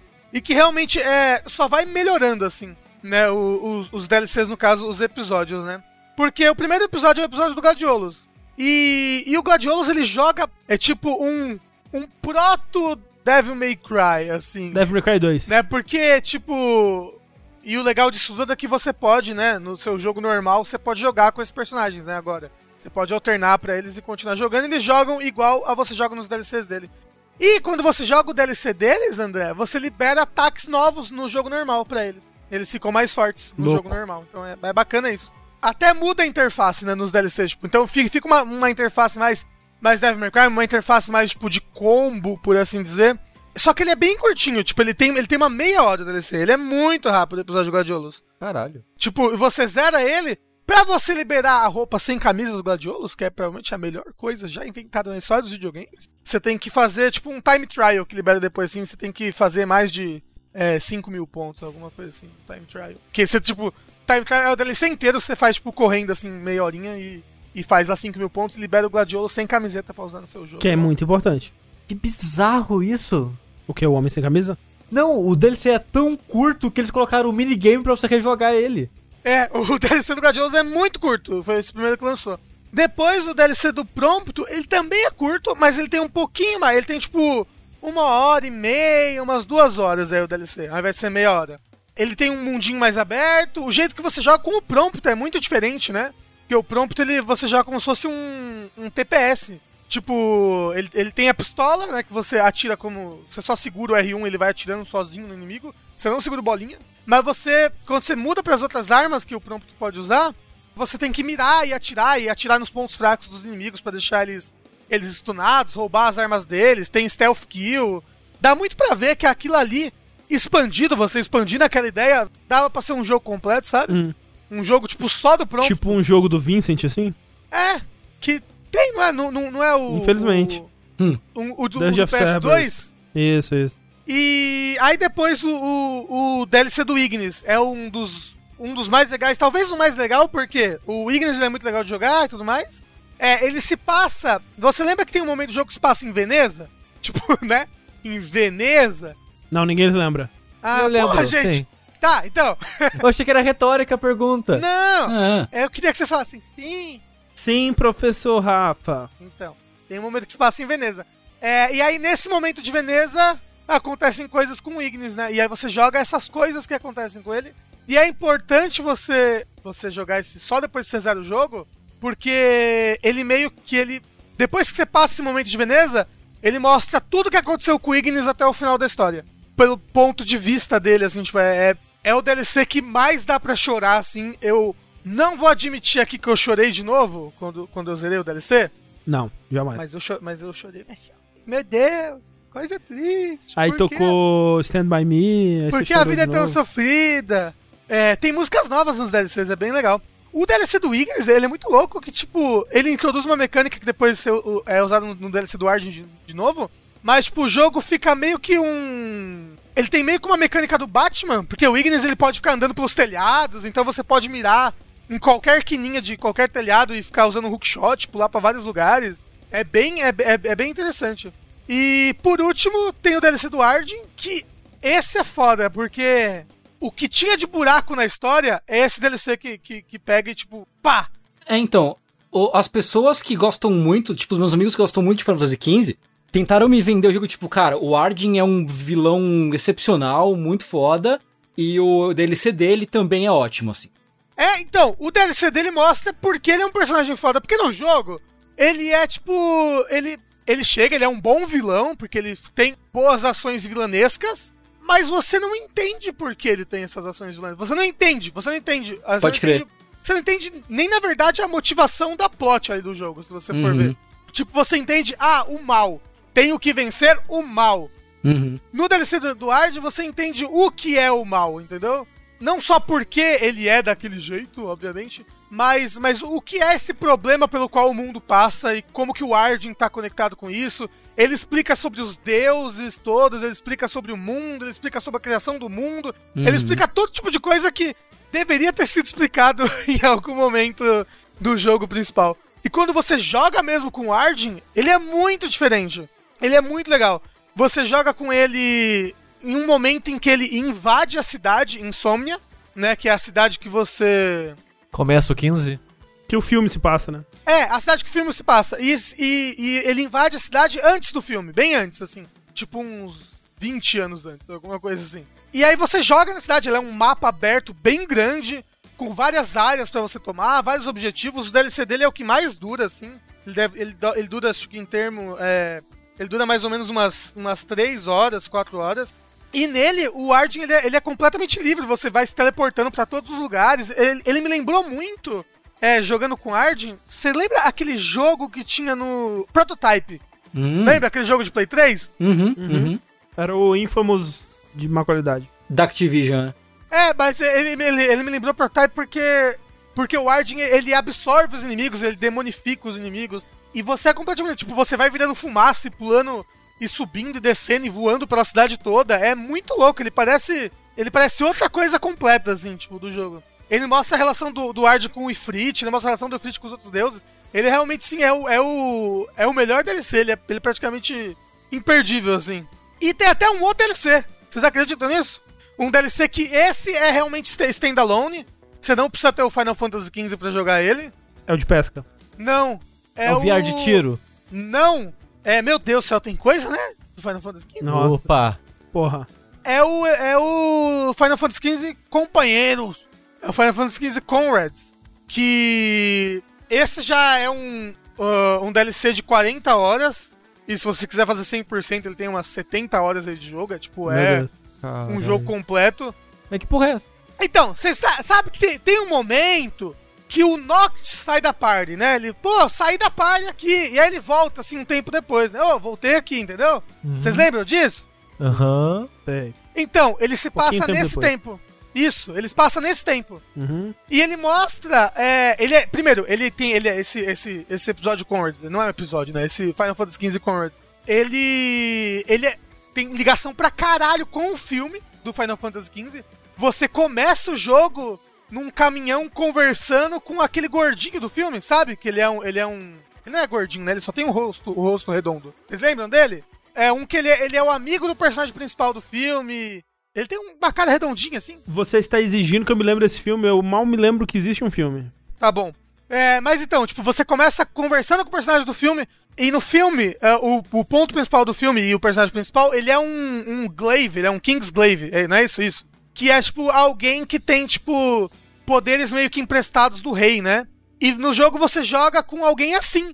Inclusive você cria, você cria o seu próprio personagem, tem um editor de personagem melhor do que de do que Dark Souls 1, 2 e 3. O editor de personagens, dá, dá pra você fazer uns personagens bem, bem bacanas, assim. Peraí, o Dark Souls 1, 2, 3 era parâmetro pra criação de personagem?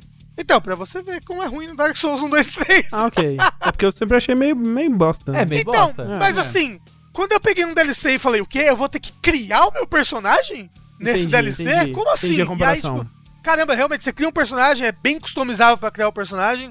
E aí você cria, e ele é um glaive. E ele tá nesse tempo em que o Nox está fora da party. E, e você meio que tem que ajudar as pessoas a lidar com essa parte que o Noct está fora da party, assim. E o negócio dele é que ele é um esquema de missões, assim. E, e- e ele é pra ser multiplayer. Então joga você mais três outros amigos online e vocês ficam fazendo missão e coletando material, entendeu? A missão é tipo, mata 15 monstros. E aí você não anda até o lugar e mata 15 monstros. Você acessa a missão da cidade ali principal.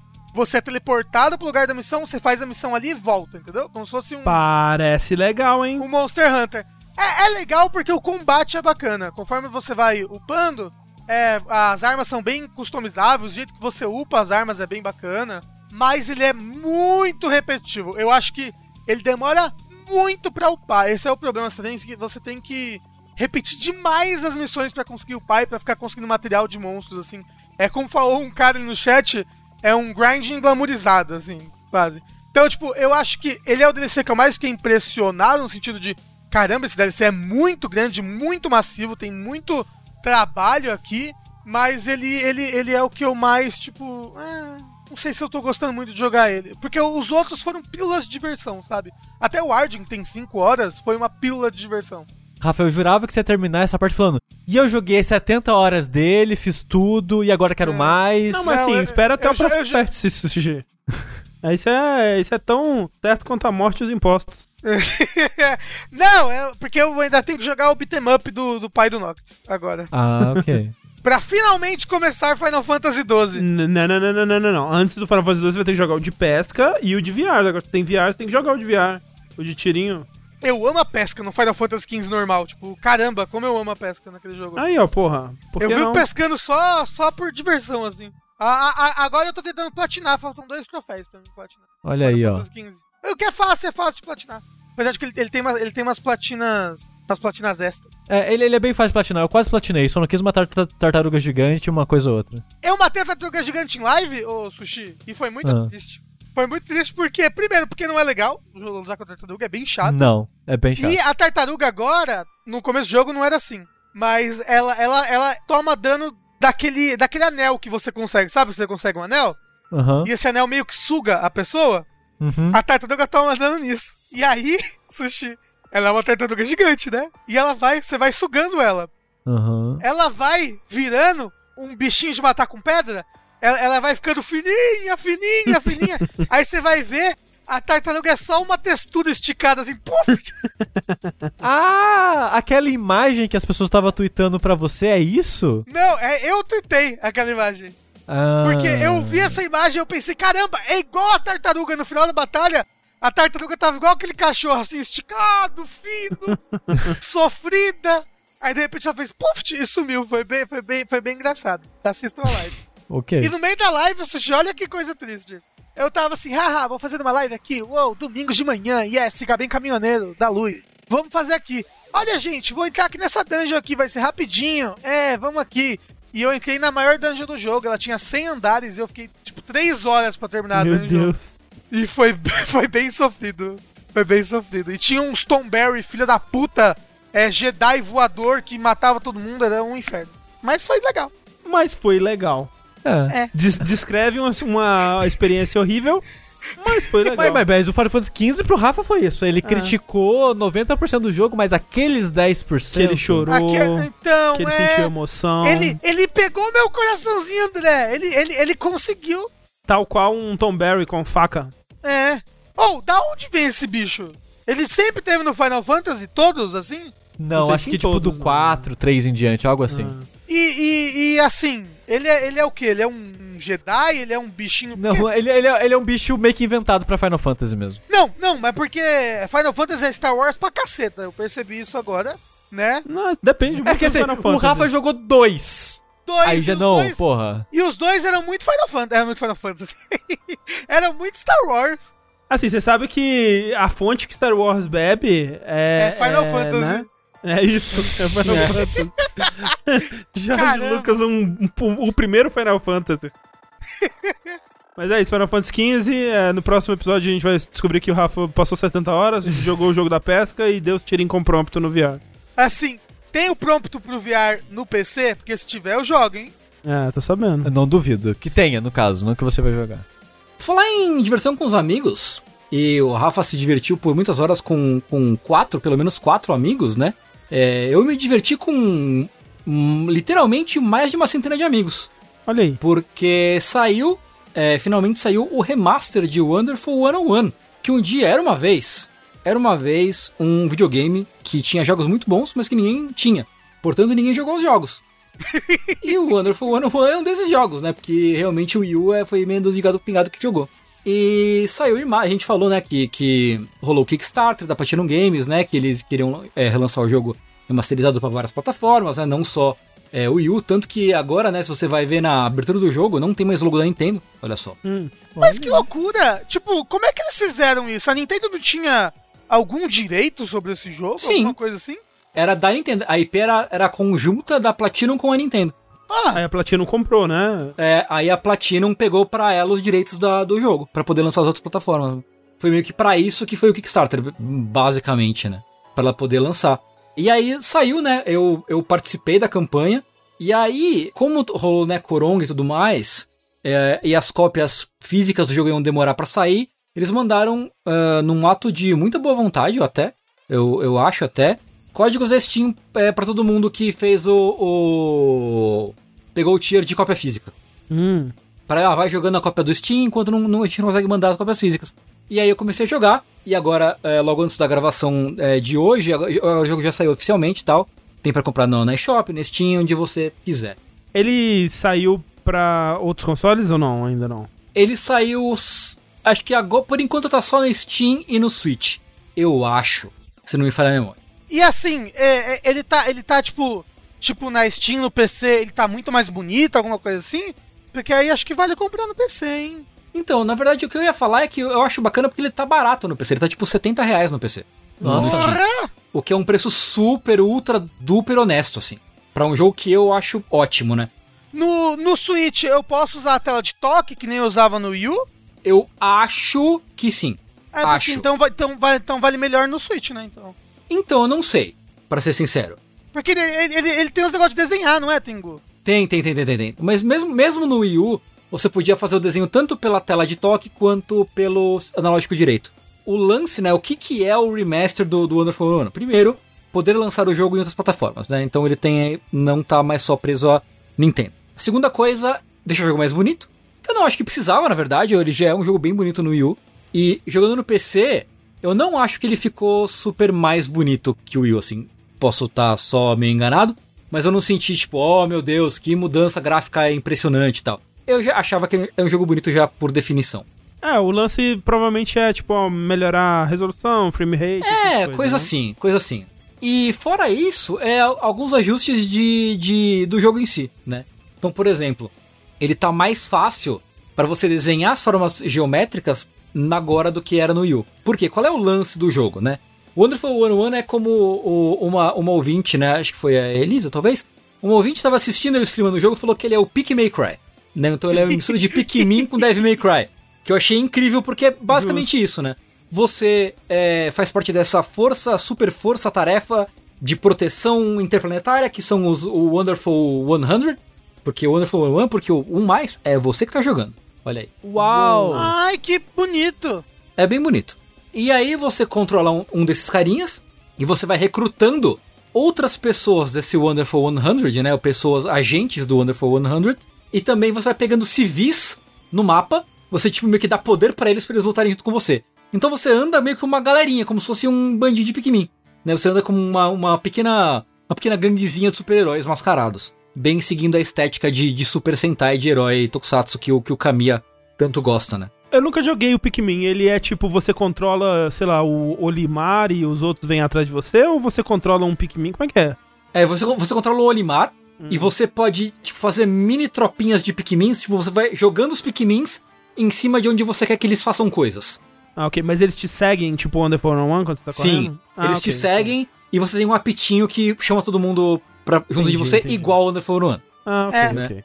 É bem isso mesmo. E aí os Pikmins, eles têm propriedades, então, tipo... É. Isso. É, é daí, daí que vem a parte tática. Assim, ah, vou usar um Pikmin de fogo aqui, um de água aqui, pra fazer essas coisas, É. entendeu? É basicamente isso, né? Como que é essa parte tática no Wonderful 101? Você tem desenhos que representam poderes. Por exemplo, o principal, que é o Wonder Red, o poder dele é um dar um top socão, né? Então, como você ativa o top socão? Você desenha um círculo no- no- na tela, né? No Wii era na tela. Agora você desenha um círculo com a, a linha que você comanda com o analógico direito do controle.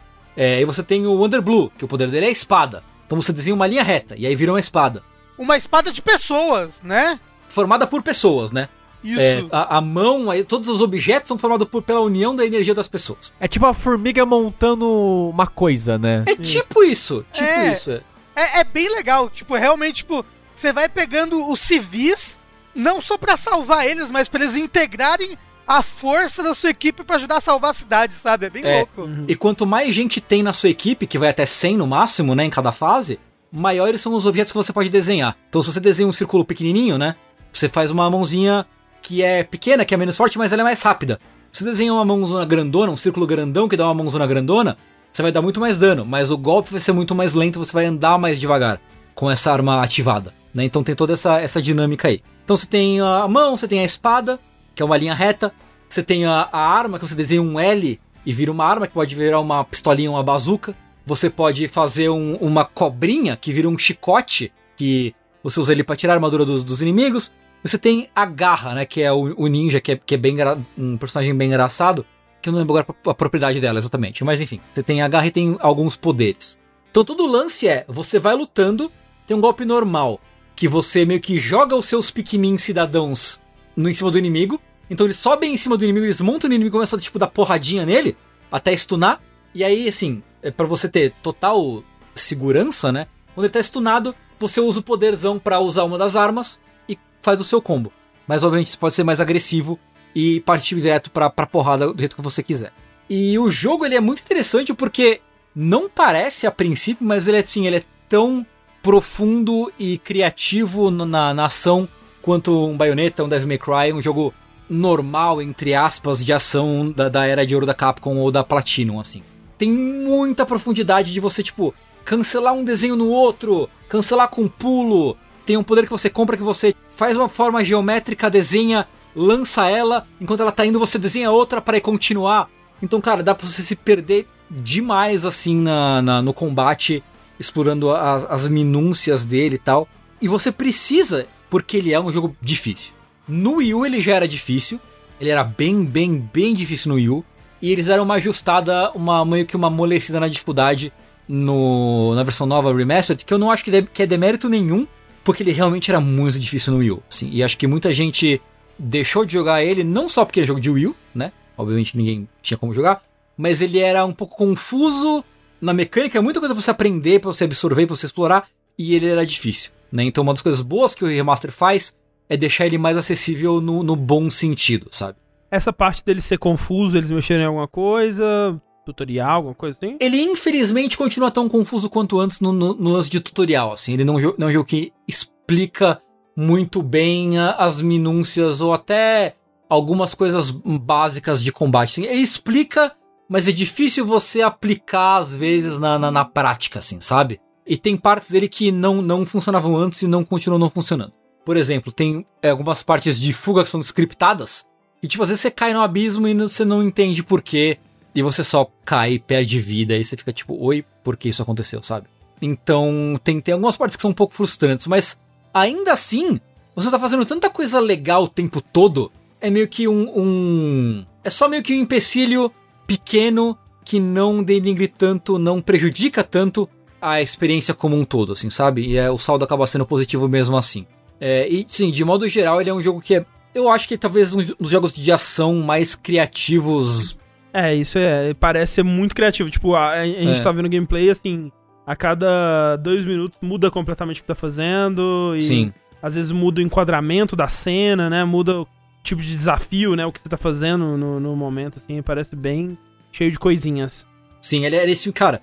Ele é extremamente criativo, É, Ele é muito único, não tem nada igual a esse jogo, sabe? super, extremamente. Ele, é- ele, é, ele é bem único, bem criativo. É um jogo muito impressionante quando você pega pra. Numa primeira olhada, ele é impressionante já, eu acho, porque ele é, realmente, como o Rafa falou, ele é bem único, não tem nada muito igual a ele. E depois você se impressiona de novo quando você é, vê o quão profundo ele é. O quanto ele explora as mecânicas do, do, do, do gênero de combate, né? De character action, que a gente costuma chamar. Jogo tipo Devil May Cry, Bayonetta e, e é, Metal Gear Rising, por aí vai. O GLH Pimenta disse: é tipo um Musou ao contrário. Ele é, um, Musou- é tipo um Musou ao contrário. É, O- pois os é. inimigos de, de Wonderful 101 estão jogando Musou. Isso. É basicamente eles estão apanhando pro Musou, É. essencialmente. E é um jogo que, como muitas das coisas, se não tudo que a Platinum faz, né? Ele é um jogo com muita personalidade. Então ele é muito colorido, ele é muito divertido, ele é muito engraçado, ele tem um humor é muito muito criativo e muito único e, e que é bem de quem você sente que quem tá fazendo o jogo entende muito bem as referências que ele tá fazendo e sabe aproveitar e subverter as, as referências, né? Porque, como eu falei, ele se baseia muito na estética do Tokusatsu e do Super Sentai, né? Heróis é, adultos com roupas coloridas e colantes. Então ele brinca muito com essa estética e você vê que quem, quem fez jogou muito, é, assistiu muito, né? Tipo, o Kamiya ele é notoriamente um fã de Tokusatsu, né? De, de, de Kamen Rider, de Ultraman, de robô gigante e tal. E isso aparece, né? Tem, por exemplo, o Wonder Red, né? O líder, né? Mas é um líder que ninguém leva ele muito a sério. Mas ele não percebe que ele se leva a sério, ele continua se levando a sério e acaba virando uma coisa cômica, né?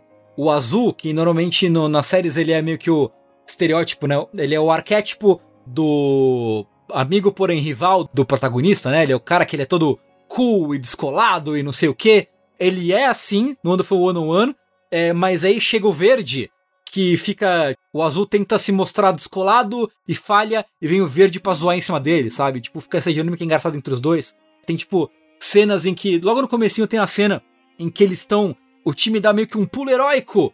Aí, tipo, congela pro narrador explicar uma coisa técnica sobre os poderes dele, que é uma coisa que tem muito em Tokusatsu.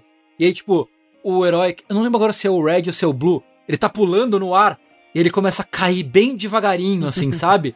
E ele começa a voar no ar, fazendo, tipo, o, o movimento de, de nadar no ar. É, tipo, pra tentar voltar. Então, cara, é um jogo muito super bem humorado.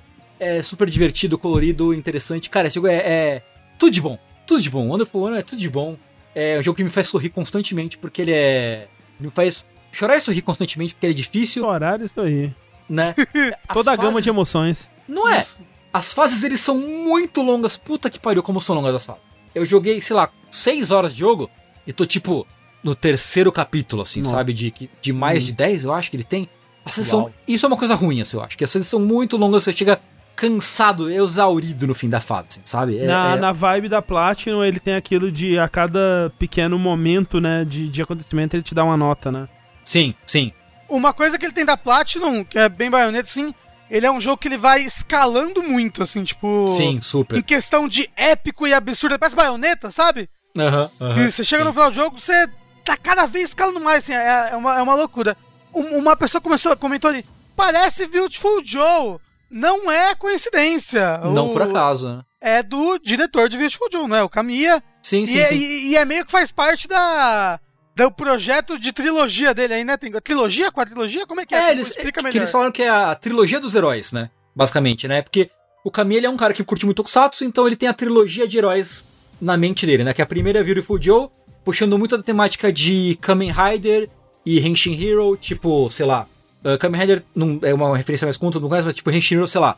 Lion Man, Bycrossers, umas coisas mais Jaspion. underground. Não, Jaspion é- Jaspion, Jaspion é Metal também. Hero, né? É. Mas ele pega, mas ele pega muito a estética do Metal Hero também, o, o, o Beautiful Joe, né?